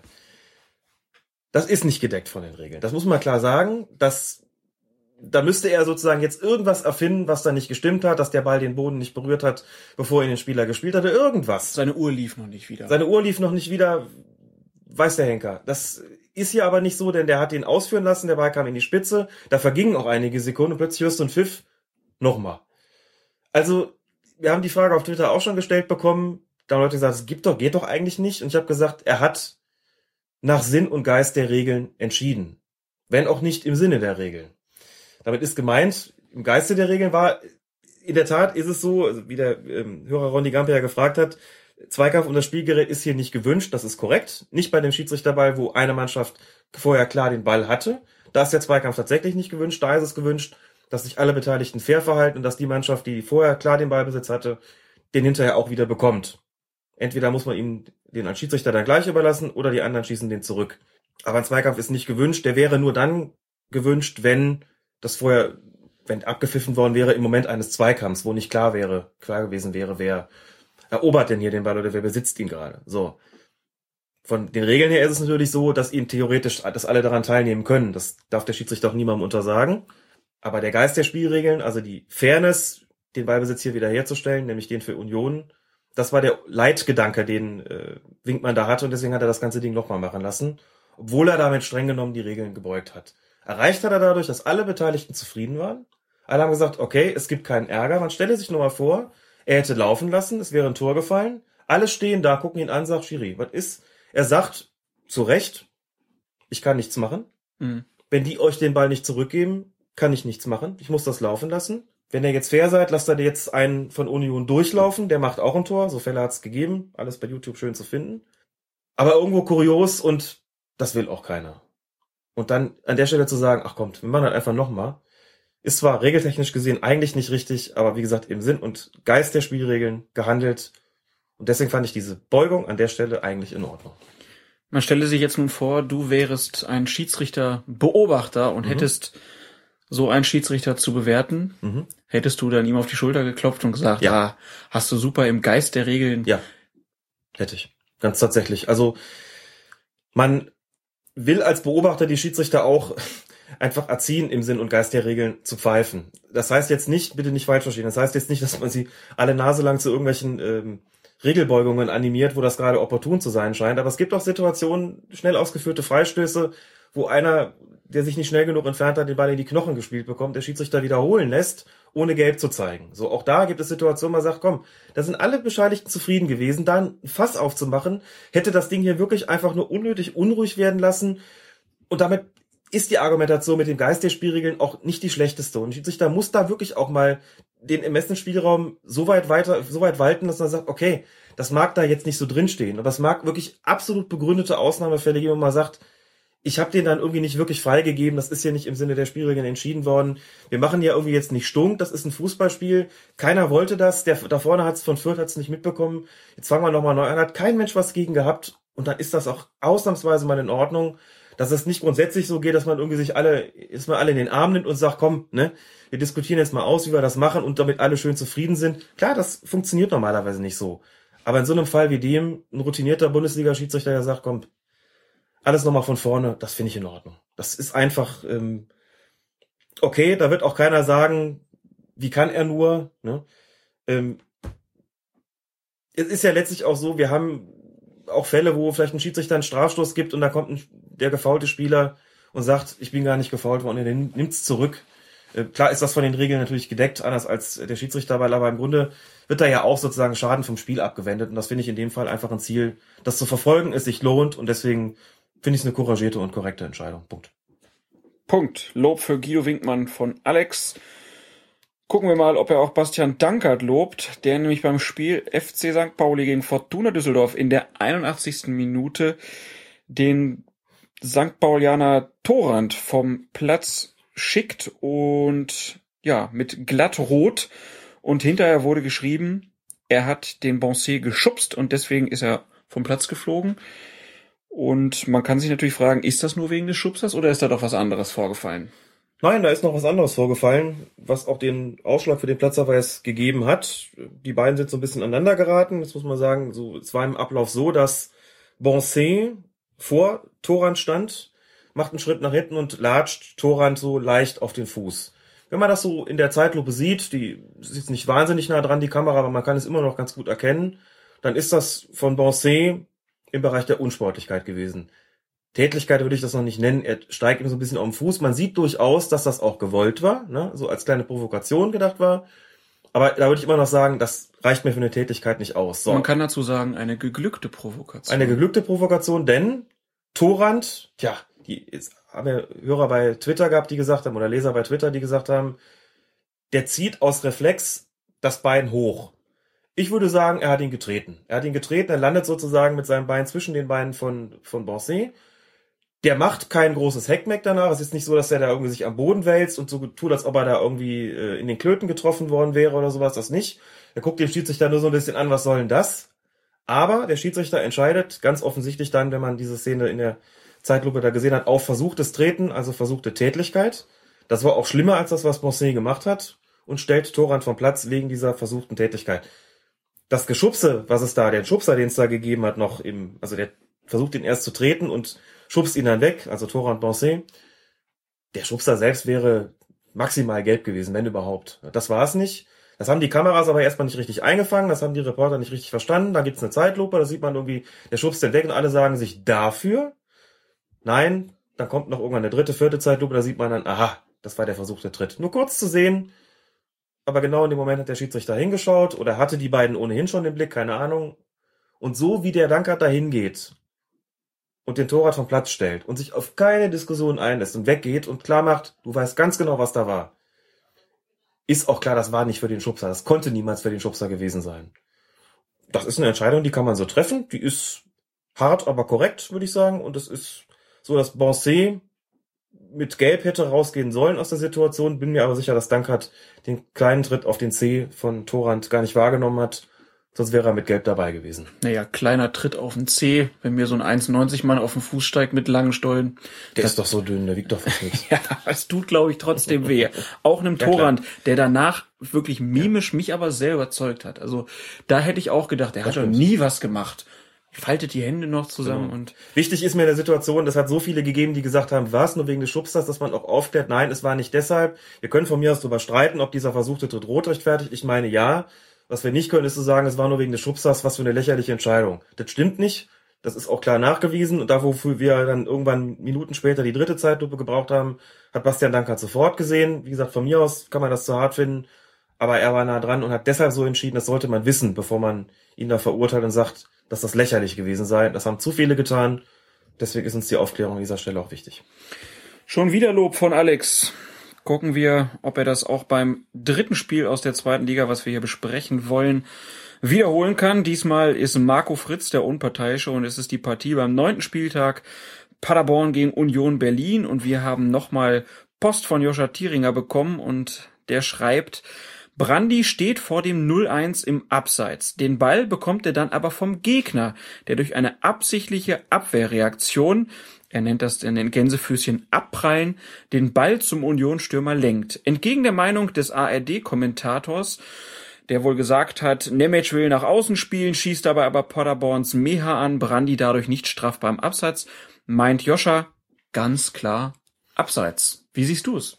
Das könnte tatsächlich die erste Szene sein, erste Situation sein, ähm, die sich auf diese geänderte Abseitsauslegung bezieht, die wir ja so ellenlang immer wieder diskutiert haben. Und dann dauert es doch bis zum neunten Spieltag der zweiten Bundesliga, bis mal sowas kommt. Ich empfehle dazu wirklich, sich die Zusammenfassung anzugucken, die es ähm, bei Bild und bei Sky gibt, um das zu verstehen. Ähm, zunächst mal eine absichtliche Abwehraktion oder überhaupt eine Abwehraktion hat es hier nicht gegeben, denn das war ja diese unglückliche Begrifflichkeit seitens äh, des DFB bei der Übersetzung. Eine Abwehraktion würde meinen, eine Torabwehraktion, die lag hier nicht vor. Das war deutlich vor dem Strafraum. Wir stellen uns jetzt die Frage, ob die Bewegung, äh, die da ähm, von den Paderborner unternommen worden ist, ob die im Sinne dieser Neuauslegung absichtlich war oder nicht. Der streckt so ein bisschen den, das Bein raus und lenkt den Ball dann damit zu Brandi, der eben wie er richtig beschreibt, im Abseits steht. So, nach der Neuformulierung ist es so, ich muss dazu sagen, dass äh, für mich ist es so gewesen, dass es ein, ein Abprallen gewesen ist. Also der Ball kommt von einem Unionsspieler, der den Ball auch noch nach hinten spielt. Das muss man dazu sagen, ist ja beim Abseits oder bei der Beurteilung, wann Abseits ist und wann nicht, nicht entscheidend, ob der Passgeber den Ball nach vorne, zur Seite oder nach hinten spielt. Es kommt darauf an, ob der, der ihn letztlich annimmt, also der ins Spiel eingreift, ob der im Abseits stand oder nicht. Der kann ja auch von hinten zurücklaufen, sich den Ball holen. Dann ist er immer noch im Abseits, weil er im Moment des Abspiels im Abseits gestanden hat, auch wenn der Ball nach hinten gekickt worden ist. In dem Fall wird er nach hinten gekickt und tja, dann ist die Frage, prallt er von dem Paderborner ab oder hat der Paderborner das Bein so rausgestellt, dass man von einem absichtlichen Zuspiel sprechen muss im Sinne der Neuformulierung. Das äh, würde ich erstmal einfach jedem Betrachter selbst überlassen wie gesagt, kommt dann von diesem Abwehrbein äh, zu Brandi, der vorher im Abseits stand, der macht dann das Tor. Ich meine, dass hier keine absichtlich, kein absichtliches Spielen, also kein äh, deliberate Play vorgelegen hat. Das wäre die Bedingung dafür. Auch wenn er das Bein aktiv nach vorne streckt, meine ich, dass hier wirklich einfach nur eine, ein angeschossen werden ähm, vorliegt. Wir haben gesagt, die Faustregel ist, ein absichtliches Spielen liegt dann vor, wenn man einen Schritt auf den Ball zumacht. Einen Schritt auf den Ball hat er nicht zugemacht, er hat nur das Bein rausgehalten. Ich meine, das reicht nicht aus, deswegen würde ich hier von unabsichtlich sprechen wollen. Dann wäre es ein Abfälschen, oder Abprallen gewesen und dementsprechend hätte dann eigentlich die Abseitsposition von Brandi wirksam sein müssen. Das Tor hätte also nicht zählen dürfen, meine ich. Wer sich anguckt und sagt, doch, das reicht mir für ein absichtliches Spielen des Balles, wird dann darauf plädieren, auf korrekte Entscheidung ähm, das Tor zu geben. Aber wir sehen, wir haben das erste Mal so eine Situation, wo es um diese Neuformulierung an der Stelle geht und sind uns schon gar nicht im Klaren darüber, was das ist. Bin auch hier gespannt, wie der DFB entscheidet, würde aber vermuten, dass er auch auf, auf unabsichtlich plädiert. Also, Alex, stimmt Joscha zu? Ja.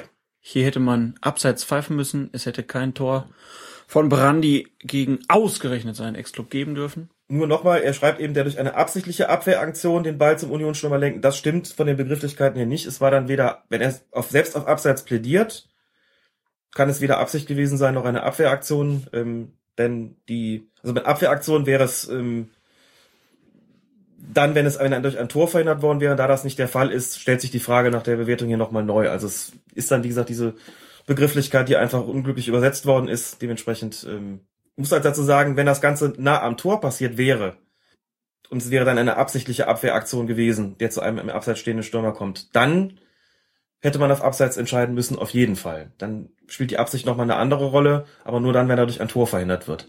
Das ist hier aber nicht der Fall gewesen. Gut. Es war keine, weil es keine Aktion war, die dem der Torwartabwehr beim Torschuss gleichzusetzen ist. Ich hoffe, es sind alle Klarheiten beseitigt. Davon gehe ich aus und bedanken uns schon mal hier für die Fragen vom Joscha. Ja, war super. Und kommen jetzt zu weiteren von unseren Hörerfragen. Also die Spieler sind professionelle äh, Menschen, die in diesem Sport arbeiten und sie wissen, was sie tun. Mhm. Es kommt natürlich auch zu Situationen, die spontan passieren. Der Schuss kommt aus relativer äh, kurzer Distanz, da haben Sie vollkommen recht, das ist ein Parameter, aber der Arm steht weg, er blockt den, Arm, äh, den Ball deshalb ab und deshalb Strafstoß. Der Nils hat uns bei Facebook angeschrieben und er berichtet von einem Spiel der Bezirksliga. Spielort wohl ein ziemlich typischer Dorfsportplatz mit einer Werbebande als Umrandung und da gibt's einen lokalen Sportredakteur, der eigentlich immer so auf Höhe des 16 Meter Raumes vor der Werbebande hockt oder steht und da gab es wohl noch nie irgendeinen Schiedsrichter, der daran was auszusetzen hatte. Aber jetzt gab es den Fall, wo ein Schiedsrichter den Redakteur so Mitte der ersten Halbzeit aufgefordert hat, sich hinter die Werbebande zu bewegen. Der hat das nicht so richtig eingesehen. Deshalb gab es eine ziemlich lange Spielunterbrechung, in dem dann auch noch der Kapitän der Heimmannschaft hinzugezogen wurde um den Redakteur dann schließlich noch dazu zu bewegen, hinter die Bande zu gehen. Die ganze Aktion sorgte für großes Unverständnis bei beiden Mannschaften und auch bei den Zuschauern. Und da fragt uns Nils jetzt, wie seht ihr die Sache? Hat der Schiedsrichter richtig gehandelt? Seine Einschätzung ist die, selbst wenn es nicht korrekt ist, dass Journalisten direkt am Rande des Spielfelds ihre Arbeit erledigen, so hätte der Schiedsrichter ihm das eventuell in der Halbzeit in einer ruhigeren Situation mitteilen können, ohne dass man das Spiel jetzt hier groß unterbrechen ähm, müsste. Oder noch besser, einfach ein Auge zudrücken und das fast gar nicht erst aufmachen, denn den Unmut aller ist der Schiedsrichter bis zum Spielende nicht mehr losgeworden und so war es für ihn ganz sicher kein leichtes Spiel. Außerdem, warum wurde der Kapitän der Heimmannschaft mit herangezogen?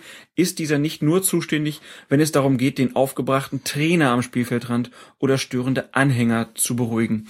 Also hier eine mehrschichtige Frage. Erstmal, so prinzipiell ist es korrekt, dass ein Schiedsrichter einem Redakteur, der hinter der Werbebande sitzt, sagt, geh mal bitte dahinter. Nur Formal, prinzipiell. Formal korrekt ist das schon, natürlich, denn vor der Bande haben sich nur Beteiligte aufzuhalten, die was mit dem Spiel zu tun haben, Trainer, Ersatzspieler, Masseur, Zeugwart etc., aber nicht irgendwelche Lokaljournalisten und auch keine anderen Drittpersonen, keine Zuschauer etc. Also formal korrekt ist es zunächst mal schon, ihm da Bescheid zu sagen und formal korrekt ist es auch, sich für eine Entfernung einer solchen Drittperson an den Spielführer der Heimmannschaft zu wenden, denn die sind letztlich die Gastgeber, die sind diejenigen, die dafür Sorge zu tragen haben, dass das Ganze da ordnungsgemäß abläuft Deswegen ist das korrekt. Er kann ihn natürlich auch direkt selbst ansprechen, diesen, diesen Lokaljournalisten. Man sagt immer, man schaltet den Spielführer ein, um jeweils den Zuschauern oder auch dem, dem Trainer beispielsweise der Mannschaft äh, was mitzuteilen, um der direkten Konfrontation auszuweichen. Ne? Das äh, ist vor etlichen Jahren mal eingeführt worden. Dann sagt der Schiedsrichter soll nicht selbst mit dem Trainer reden, damit er nicht dessen geballten Zorn abkriegt, sondern quasi einen Mittelsmann verwendet, eben den eigenen Kapitän. Das hat Vor- und Nachteile. Ich glaube, wir haben es ja auch schon mal erwähnt. Der Vorteil des Ganzen ist eben, man hat nicht sozusagen die unmittelbare Wucht der Reaktion des Trainers, der da gerade auf die Tribüne geschickt werden soll oder der Drittperson. Der Nachteil ist, ähm, dass Mittelsperson wie der eigene Spielführer wohl kaum die richtigen Worte wählt, um den Trainer da irgendwie wegzuschicken, äh, also den, nicht den richtigen Nachdruck da reinlegt, möglicherweise, dass man selbst nochmal nachjustieren muss ich habe deswegen immer selbst lieber mit, am liebsten selbst mit den Trainern gesprochen und gesagt, das ist jetzt meine Entscheidung und die kommuniziere ich auch direkt und die setze ich auch direkt durch. Dafür brauche ich keinen Kapitän, aber eigentlich ist es so vorgesehen. Also formal hat ja, formal der, ist korrekt. der Kollege jetzt ja. hier alles richtig gemacht. Aber jetzt kommen wir dann wieder zu der Sache, ist das clever, wie er es gemacht Nein, hat. das ist nicht clever. Das Fass würde ich nicht aufmachen. Da hat er vollkommen recht, der Nils, wenn er sagt, ähm, zwei Möglichkeiten, entweder gar nicht drangehen, muss man dazu sagen, es gibt einfach Dinge, die haben sich eingespielt. Dass man, Aber das kann er ja vielleicht nicht wissen. Also das kann er mir auch zugute halten. Da Ne? muss man ihm zugute halten, möglicherweise ein ganz junger Schiedsrichter gewesen, der auch möglicherweise noch einen, vielleicht einen Beobachter gehabt hat in der, in dem Spiel und sich gedacht hat, ich darf hier nichts falsch machen, da steht jemand, das ist gegen die Anweisungen, dass da ein Lokaljournalist steht, kann auch aus, aus, aus guten Gründen sagen, was hat der da verloren? Für den gelten dieselben Regeln, wie für alle anderen auch, auch wenn der seit 20 Jahren hier seinen Job versieht, ne? Das geht nicht so. Also so hätte wahrscheinlich jeder ältere Schiedsrichter gehandelt, oder jeder mit mit bisschen Augenmaß hat gesagt, komm, der stört nicht, solange der da nicht rumnervt, sondern nur steht und schreibt, lass man einfach da stehen, was soll's. Braucht Bilder, ist hier Urgestein, jeder kennt ihn, der macht nie was, geh mal nicht dran, lass mal's fast zu, um nicht den Ärger da aufzubauschen. Wenn du einen Jungen hast mit Beobachter, der hat sich vielleicht, na gut, was soll der da? Der hat da nichts verloren, den schicke ich weg. So, und das äh, im Ergebnis ist da vielleicht Unruhe entstanden, die natürlich vermeidbar gewesen wäre. Keine schöne Situation, keine, bei der der Schiedsrichter gewinnen kann, also tatsächlich eher eine Lose-Lose-Situation. Wenn er Pech hat, macht ihm der Beobachter Ärger und sagt, du hast ihn nicht an die, die Vorgaben ge gehalten. Wenn er Pech hat und setzt es durch, kriegt er Ärger, was hier offenbar passiert ist. Nicht gut. Tipp würde ich immer nur sagen, gucken, wer es ist. Wenn es irgendwelche Zuschauer der einer Mannschaft sind, die müssen auf jeden Fall da weg. Da braucht mir auch keiner zu kommen und sagen, ich stehe hier seit Ewigkeiten. Eine neutrale Drittperson in Form eines Reporters würde ich, glaube ich, einfach dulden. Oder auch ein guter Vorschlag, wo er ja sagt, kann er da nicht in der Halbzeitpause hingehen? Das fände ich auch in Ordnung. Zu sagen, pass mal auf, Kollege, ich weiß, du stehst hier seit 20 Jahren, habe ich eben erzählt bekommen. Bei mir steht draußen ein Beobachter, tu mir den Gefallen, geh ein Schrittchen nach hinten, hinter die Bande, da siehst du immer noch alles. Du kannst alles sehen, ich krieg keinen Ärger, wir sind alle zufrieden, tu mir den Gefallen. So, und was der Kollege nächste Woche macht, wissen wir nicht. Ist auch eine Option, klar. Hoffentlich ordentlich beantwortet hier die Frage für den Nils. Hat er ja schon selbst beantwortet im Grunde. Er hat alles, im- alles super, was er geschrieben hat. Dann vielen Dank auf jeden Fall für die Frage und dann kommen wir zur nächsten. Andi Singer meldete sich auch via Facebook. Äh, Ich habe mal wieder eine Frage bezüglich Handspiel. Meine Neunjährigen hatten eine Partie gegen Zehnjährige zu spielen. Den Schiedsrichter stellte der Gast. Mein Verteidiger rutschte im Strafraum aus und landete auf dem Rücken wegen des nassen Rasens. Beim Aufstehen stützte er sich mit den Händen am Boden ab, um aufzustehen. In diesem Moment wurde ein Schuss der Gäste von einem anderen meiner Verteidiger abgeblockt und der Ball trudelte genau gegen den Arm des gerade aufstehenden Verteidigers. Der Schiedsrichter entschied auf Strafstoß. Vom Alter mal abgesehen. Ist das wirklich ein strafwürdiges Handspiel? Der Spieler wollte ja nicht den Ball aufhalten, sondern lediglich aufstehen.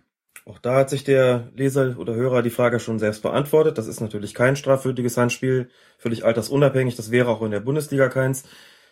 Es gibt keine aktive Bewegung von der Hand zum Ball. Es gibt auch keinen, also auch nicht um ihn aufzuhalten oder sowas. Es ist eine, scheint mir eine natürliche Körperhaltung zu sein. Also hier passiert im Grunde genommen nichts, was ähm, den Begriff der Absicht irgendwie füllen würde, also, oder was äh, die Annahme rechtfertigen würde, dass hier ein absichtliches Handspiel begangen worden ist. Also nein. Und dazu muss ich auch neun- oder zehnjährige nicht so erziehen, dass ich irgendwie besonders streng pfeife in dem Moment und sag, im Zweifelsfall ist das irgendwie ein Handspiel. Also da, gerade bei den Kleinen, äh, muss schon sehr klar sein, dass sie, äh, dass da eine Absicht vorliegt und dass man ihnen auch klar machen kann, pass mal auf, ich gebe jetzt den Elfmeter, weil du absichtlich Hand gespielt hast. Den Auftrag hat man als Schiedsrichter durchaus. Wenn hier steht, den Schiedsrichter hat der Gast gestellt, war es möglicherweise auch kein neutraler Schiedsrichter, sondern ein Betreuer, die sind auch nicht so gut ausgebildet. Lange Rede, kurzer Sinn, das ist natürlich kein absichtliches Handspiel. Wenn wir bei Mats Hummels sagen, der darf auch hinfallen und sich beim auf den Ball abstützen, weil er den gar nicht sieht, da kann ich nicht einen Neunjährigen dafür verurteilen mit oder nicht durch einen Elfmeter bestrafen, der gerade versucht aufzustehen und dann ja gerade versucht, die, die Hand quasi wegzuziehen, äh, den dann aus Versehen da auffällt, das ähm, ist natürlich kein, kein, so, wenn es so war, wie es hier beschrieben worden ist, war es keine Absicht und dann auch kein Strafstoß. Also, beste Grüße an die Singer, an deinen neunjährigen Verteidiger, der hat sich wahrscheinlich aufgeregt, ne? Ja. Genau. Das war eine Fehlentscheidung, konnte er nichts dafür. Dann eine Frage von Bernd in der Kommentarspalte auf fokusfußball.de. In einem Spiel der Regionalliga West, dritte österreichische Spielklasse, kam es circa 20 Minuten vor dem Ende zu einem gewaltigen Gewitter. Der Schiedsrichter unterbrach aus Sicherheitsgründen die Partie für insgesamt 15 Minuten. Danach hatte sich das Gewitter zwar verzogen, aber der Platz war völlig unter Wasser. Der Schiedsrichter schlug vor, die Partie auf dem angrenzenden Kunstrasenplatz fortzusetzen. Ein Team verweigerte dies, mit der Begründung, sie hatten keine Kunstrasenschuhe und der Schiedsrichter brach das Spiel dann wegen Unbespielbarkeit des Platzes ab. Jetzt die Fragen von Bernd. Hat der Schiri mit seinem Vorschlag richtig gehandelt und kann ein Pflichtspiel wirklich so einfach auf einem anderen Platz fortgesetzt werden? Der Schiedsrichter hat richtig gehandelt, davon gehe ich jedenfalls aus. Muss dazu sagen, grundsätzlich äh, ist es so, dass manche Durchführungsbestimmungen äh, von Verband zu Verband oder von Kreis zu Kreis unterschiedlich sein können. Es mag also, das weiß ich nicht genau, mag Kreise oder Verbände geben, die Regularien äh, rausgegeben haben, in denen steht, dass ein Spiel, das, wenn im Falle der Unbespielbarkeit des einen Platzes äh, auf einem anderen fortgesetzt werden kann, wenn er die gleiche Beschaffenheit hat. Das weiß ich nicht so genau. Grundsätzlich gilt, äh, wenn der Platz unbespielbar wird, ist das Spiel abzubrechen und nicht auf einem Nebenplatz fortzuführen. Das steht da so drin. Wir können uns über Sinn und Unsinn natürlich streiten. Sozusagen, wir hatten diesen Fall tatsächlich vor ein paar Jahren mal in Köln. Auf, auf so einer Bezirkssportanlage. Mehrere Aschenplätze direkt nebeneinander. Auf dem einen Aschenplatz war ähm, das Spiel, war es nicht möglich, das Spiel fortzuführen. Ich erinnere mich jetzt nicht mehr genau daran, ob das war wegen aus Witterungsgründen oder ob da das Flutlicht ausgefallen war. Egal wie. Der Platz daneben war jedenfalls noch bespielbar. Beide Mannschaften haben sich mit dem Schiedsrichter geeinigt, die letzten, ich weiß nicht wie viel es waren, 10 Minuten, 15 Minuten auf dem benachbarten Platz fortzuführen. Der Schiedsrichter war sich nicht ganz sicher, ob das geht und hat sich es einfach von beiden Kapitänen im Spielbericht quittieren lassen, dass beide einverstanden waren. Das Ganze ging dann vor die Instanz, oder die Instanz, die Spruchkammer hat sich das angeguckt, die spielleitende Stelle, gesagt, aha, der hätte abgebrochen, hat aber eine Viert die letzte Viertelstunde noch auf dem Anna-Platz spielen lassen. Und hat, weil alle einverstanden waren, das, das Spiel auch gewertet, obwohl das eigentlich nicht so vorgesehen war. Da würde ich sagen, wenn sich alle einig sind, warum macht man das nicht so? Ist in Ordnung gewesen? Der Schiedsrichter fragte nach, erfuhr dann, nee, war eigentlich nicht in Ordnung. Muss man dazu sagen, die letzte Viertelstunde, die dann noch fehlt, die Mannschaften, also ist in Deutschland ja so, wenn das Spiel dann abgebrochen werden muss, muss es komplett neu ausgetragen werden. Die spielen also nicht einfach nur die letzte Viertelstunde, das ist wie gesagt hier so, kann man auch drüber streiten, ob es nicht, sich nicht sowieso lohnt, eher lohnt, doch mal zum kompletten Spiel zu kommen. Aber vielleicht denken die sich auch, naja, besser so, als wenn wir nochmal drei Tage später mitten in der Woche, wir sind arbeitende Menschen, führen, keine Ahnung, Kreisliga C-Spiel, nochmal anreisen müssen, den ganzen Driss nochmal nach einem arbeitsreichen Tag. Ist doch okay, so wie es gelaufen ist. Normalerweise geht das nicht. Punkt. Wenn es andere Durchführungsbestimmungen gibt, dann sei dem so. Ich meine, dass aber spätestens in dem Moment, wo die, der Untergrund des Platzes sich ändert, also wo man sozusagen von einem Naturrasenplatz auf einen Kunstrasenplatz geht oder auf die Asche oder von der Asche auf Kunstrasen oder Kunstrasen auf Asche, dass das nicht funktioniert. Wegen der unterschiedlichen Ausrüstungen, die man dafür tragen muss, also unterschiedlichen Schuhe, genauer gesagt, aber auch, weil die Mannschaften, also ich finde, ein Fußballspiel muss schon 90 Minuten auf demselben Untergrund äh, von beiden Mannschaften ausgeführt werden, durchgeführt werden. Ähm, dass die Beschaffenheit sich ändert, weil der Platz seifig wird, nass wird, friert, was auch immer, klar, da leiden dann aber auch beide drunter. Aber ich finde nicht, dass man von, dass man mitten im Spiel von Asche auf Rasen gehen kann oder umgekehrt. Also das nicht. Wenn die beide gleich beschaffen sind, finde ich, kann man vielleicht drüber reden. Vielleicht machen es auch einige Kreise so, aber normalerweise ist es so, wenn der Platz unbespielbar ist, ist Feierabend. Und da gibt's auch keinen, keine Möglichkeit, noch äh, auf einem Ersatzplatz weiterzuspielen. So viel also zur Frage von Bernd und dann erreichten uns noch drei Fragen über Twitter. Zunächst Anke Gröner, die hat gefragt, duzen Schiris die Spieler beziehungsweise werden sie von ihnen geduzt? Hat man, glaube ich, ganz am Anfang mal von Colinas Abend mit Tobias Altenger die Frage besprochen. Das wird sehr unterschiedlich gehandhabt. Man sollte eigentlich so, vielleicht so ein bisschen erwarten, die Schiedsrichter so als Amts- und Respektspersonen siezen selbst. Ich habe ehrlich gesagt keine Statistik gesehen, ähm, der ich entnehmen konnte, bei vielen das irgendwie der Fall ist. Ich selbst habe ähm, jahrelang, zumindest im Senioren, also im Erwachsenenbereich, konsequent gesiezt, ohne jede Ausnahme, auch wenn ich einen Spieler kannte, weil ich dachte, da mache ich nichts falsch. Bin mit der Zeit zu so einer Mischform übergegangen. Das war dann auch so, man kennt die Spieler irgendwann, hat mit ihnen vielleicht auch mal nach dem Spiel ein Bier getrunken, kennt sie so, ist es irgendwie auch komisch, die dann äh, dazu siezen, wenn man sich normalerweise duzt. Es gibt aber auch Situationen, da ist die Ansprache, kommt einfach wirkungsvoller und besser, wenn man einen Spieler duzt man sagt, hör mal, das machst du nochmal und dann gehst du duschen, klar? Das ist schon irgendwie was anderes, als das Ganze dann auf sie zu übertragen. Und andererseits gibt es auch wiederum Ermahnungen, da kann ich mir kein Du erlauben, ohne dass ich den Spieler total auf die Palme bringe. Ne? Also es gibt schon so eine herablassende Art des Duzens, das geht nicht. Und es gibt gleichzeitig auch eine Art des Duzens, wo keiner sagen würde, der fraternisiert hier gerade mit den Spielern oder er bevorzugt irgendjemanden. Also das muss man von den Situationen vielleicht ein bisschen abhängig machen, auch von den jeweiligen Spielertyp. Ich habe hier Spielertypen gehabt, so richtig so so Leute, die also ich formuliere es mal anders. Ähm, eines der Geheimnisse, mit Spielern klarzukommen, ist, wie man so schön sagt, ihre Sprache zu sprechen. Das heißt, in gewisser Weise auch, ja, sich schon auf ihr Niveau, wie auch immer es sei, ähm, zu begeben. Und das heißt auch schon mal, die Schnauze, die sie vielleicht haben, zu erwidern, wenn man schlagfertig genug ist. Da lasse ich mich auch gerne von einem duzen. Wenn der mir entsprechend kommt und macht mir aber klar, das ist jetzt nicht irgendwie respektlos, dann kriegt er auch ein Du zurück und keiner auf dem Platz würde das Gefühl haben, da ist hier irgendwas komisch. Die, die kennen sich und der wird irgendwie hier bevorzugt oder so. Das gibt Spielertypen, die muss man einfach anders, da hat man andere Mittel. Es gibt welche, die wollen gesitzt werden, die treten auch so auf, da komme ich mit dem Du nicht weit, da wird er sich doof angemacht fühlen. Es gibt welche, da muss ich schnoddrig sein, weil ich genau dann bei dem den entsprechenden Effekt erziele. Das ist eine Frage der Mittel. Genau wie ich den einen Spieler beschwichtigen muss und den anderen anschreien oder ne, zumindest etwas deutlicher ermahnen, kriegt der eine sie und der andere du. Das ist unterschiedlich. Und wenn einer aber wirklich auf Nummer sicher gehen will, kann ich das Siezen nur empfehlen, weil das natürlich immer den entsprechenden Sicherheitsabstand äh, einhalten lässt. Ich habe es aber, wie gesagt, dann gerade zum Ende hin immer mehr gemischt und bin damit gut gefahren. Hängt wahrscheinlich auch immer mit dem Alter des Schiedsrichters ja. zusammen. Also umso ganz älter unbedingt. du wirst, also kannst du auch ganz anders auftreten. Ein 21-Jähriger, der 34-jährige Ex-Profis auf dem Platz duzt und dabei vielleicht noch den Eindruck erweckt, das so ein bisschen in einem arroganten Ton zu tun, nach dem Motto, ich sieht's doch hier keinen von euch Idioten, der kommt damit nicht weit. Ne? Das also zur Frage von Anke. Kommen wir zur nächsten.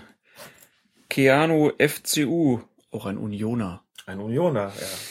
Der hat die schöne Frage gestellt, nach einem Tor mit dem Finger auf den Lippen in die gegnerische Kurve laufen. Nur ekelhaft oder auch sanktionswürdig?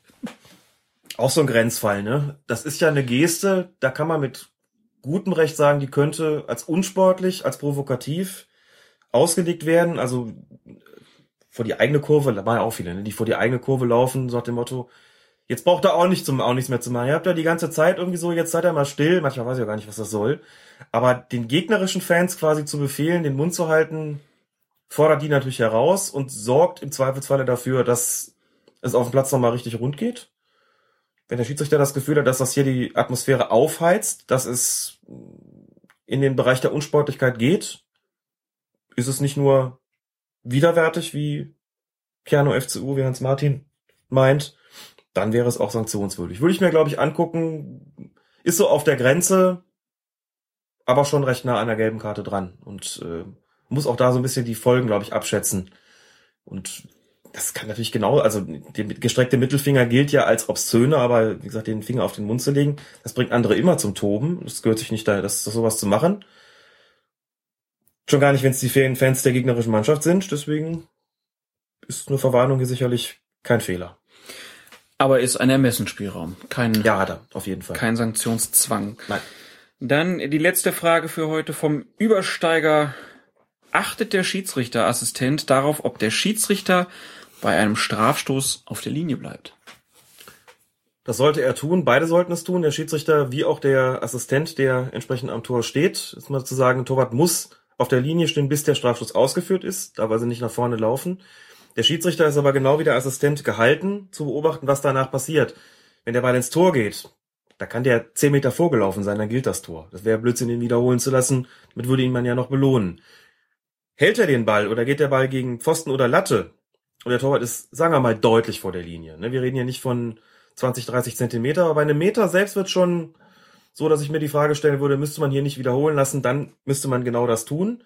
Und das sollte eigentlich schon in Abstimmung mit dem Assistenten getan werden, wobei man dazu sagen muss, das ist eigentlich eine Geschichte, die sollte nach Möglichkeit nicht so wirklich mit offenem Fahnenzeichen angezeigt werden. Da sollte man sich mit seinem Assistenten verständigen. Für den Fall, dass ich so ein Funkfahrensystem habe, ist das leicht. Kann ich eine Absprache treffen. Habe ich eine Fahne mit, äh, also so ein Funkfahrensystem, wo es dann halt piept, kann ich vereinbaren, wenn das nicht korrekt war, dann drückt er mal auf sein Knöpfchen, dann weiß ich, es piept und der hat hier ein Vergehen vom Torwart gesehen. Habe ich das auch nicht, dann kann ich mir irgendein geheimes Zeichen ausdenken, dass ich kurz zum Assistenten gucke und wenn der irgendwie, keine Ahnung, die freie Hand äh, auf seine Brust hält, dann will er mir damit signalisieren, der Torwart ist zu weit vorgelaufen. Also eher sowas, eher kein offenes Fahnenzeichen, die Entscheidung sollte beim Schiedsrichter bleiben Lange Rede, kurzer Sinn. Der Assistent sollte in die Entscheidungsfindung einbezogen werden und wenn der Torwart so weit vor äh, schon aus dem Tor sich bewegt hat und hält den Ball, muss eigentlich eine Wiederholung angeordnet werden. Dasselbe gilt, wie gesagt, wenn der Ball gegen Pfosten oder Latte geht. Also in allen Fällen, wo er nicht ins Tor geht. Aber mal Hand aufs Herz, das wird so selten gepfiffen. Wird selten gepfiffen. Das ist so eine Entscheidung, wo man sagt, streng genommen gibt es eigentlich keinen Spielraum, denn man sagt, die müssen, also der Torwart darf sich erst nach vorne bewegen, von der Linie weg, wenn der Ball berührt ist. Es darf auch niemand vorher reinlaufen und trotzdem hat sich einfach, auch das gehört zum Fußballkulturellen Code dazu, so ein gewisser Spielraum da eingeschlichen, dass man dem Torwart halt schon so ein paar Zentimeter genehmigt und den Spielern, die reinlaufen, auch, und auch da auch sagt, na ja, solange er nicht irgendwie quasi auf gleicher Höhe mit dem mhm. Schützen ist, ne, oder sagen es nicht mehr als zwei, drei Meter sind, nimmt man das so hin. Darüber kann man geteilter Meinung sein, darüber kann man streiten. Aber auch da geht es darum, ist das allgemein akzeptiert? Da kann man sagen, ja, wenn der Torwart so einen halben Meter vom Tor liegt und hält den Ball, da sagt keiner was. Wenn einer drei Meter reingelaufen ist, sagt auch keiner was. Aber mehr sollte auch nicht sein. Das zur Frage vom Übersteiger. Vielen Dank für all eure Fragen und wenn ihr was habt, dann meldet euch doch einfach über Facebook, in den Kommentaren, bei Twitter oder per E-Mail. Ihr wisst, wie ihr uns erreicht. Uns Colinas Erben und der Alex, der wird das dann in drei, dreieinhalb Wochen alles wunderbar beantworten.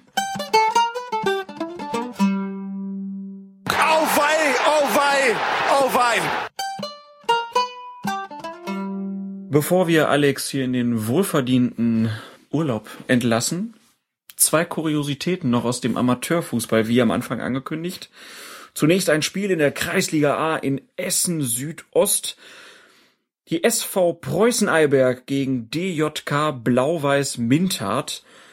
Ich glaube, es ist ein Klassiker in Essen. Ja, ähm, absolut. Knapp zehn Minuten vor Schluss entscheidet sich der Schiedsrichter Fabian Slomka, ich glaube nicht verwandt oder verschwägert mit Moderatorin beim ZDF oder Bundesliga-Trainern. Warte mal ab.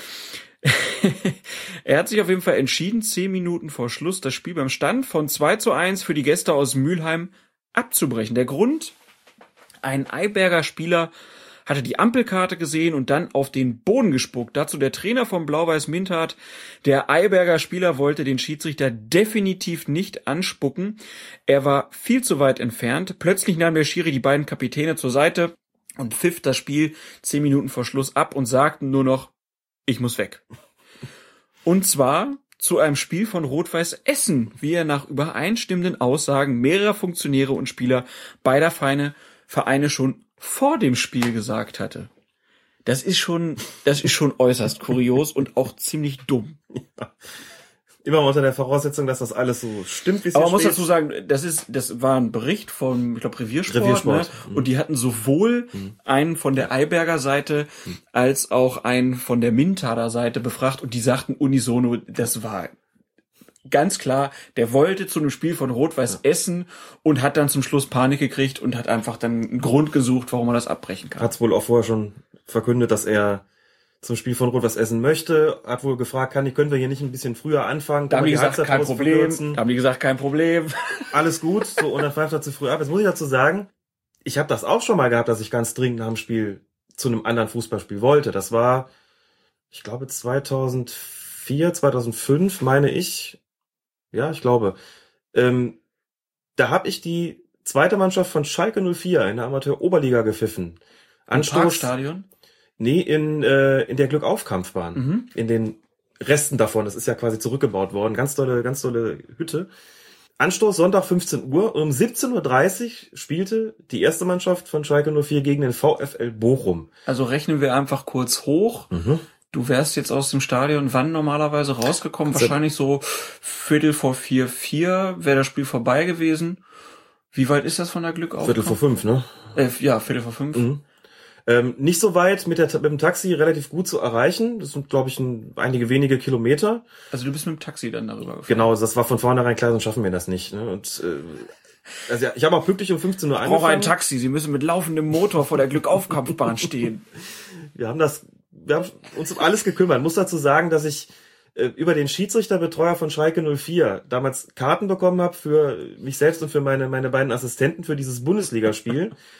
Organisiert hatte das Ganze, also mit dem Schiedsrichterbetreuer, der damalige vierte Offizielle des Bundesligaspiels, ein Schiedsrichter, der in der Nähe von Bonn lebte, den ich sehr gut kannte und kenne. Uwe Kühners, der war wie gesagt vierter Offizieller, gesagt, kein Problem, ich rede mit dem Schiri-Betreuer, der besorgt euch die Karten, war auch erste Reihe.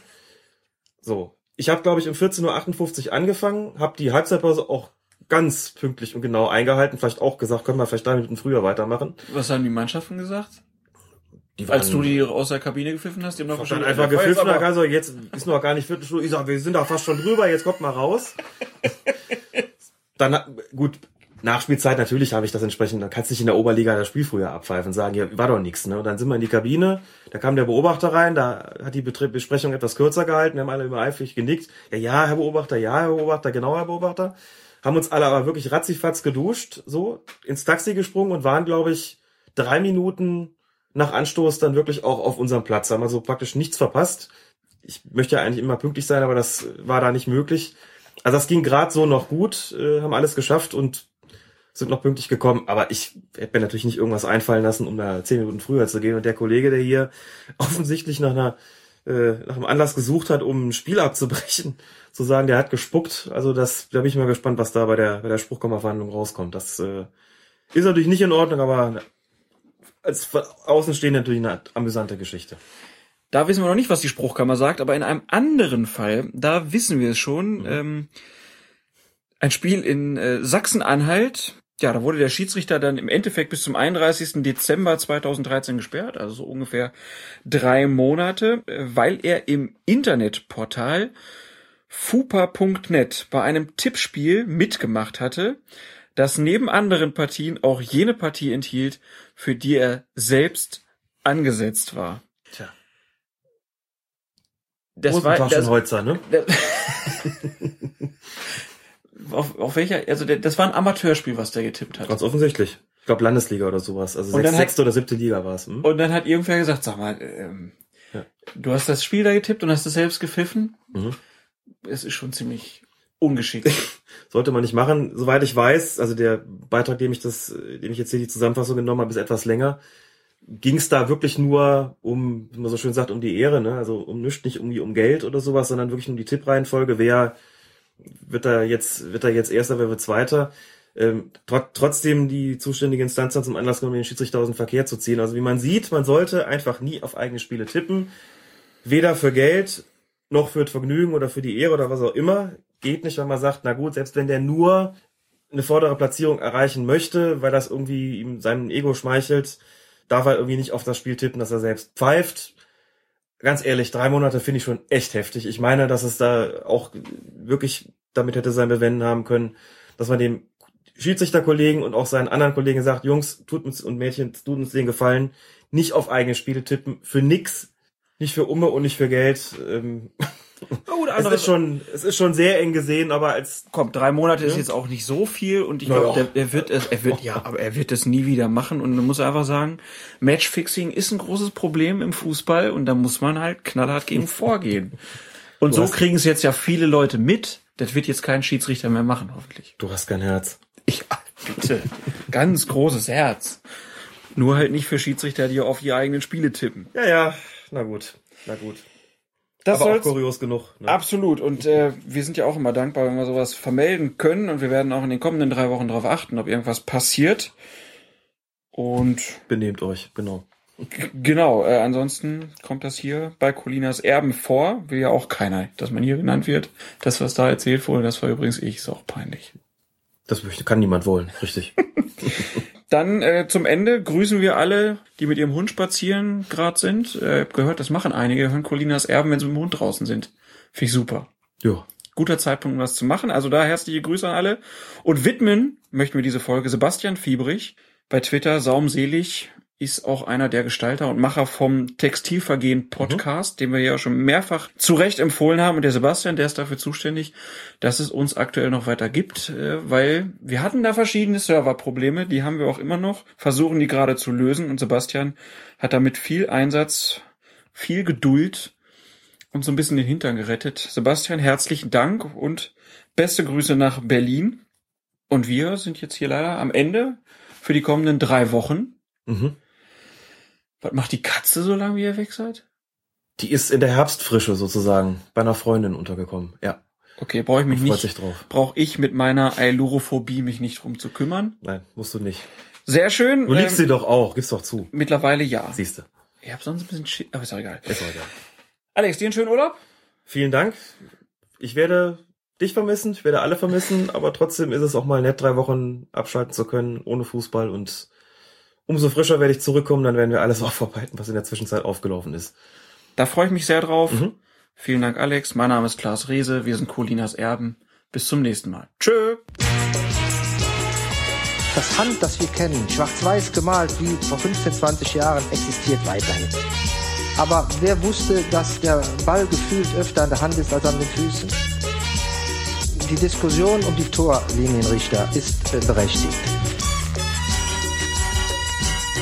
Aber vielleicht, und das nehme ich mit, war die Sensibilität für das Thema Handspiel nicht groß genug.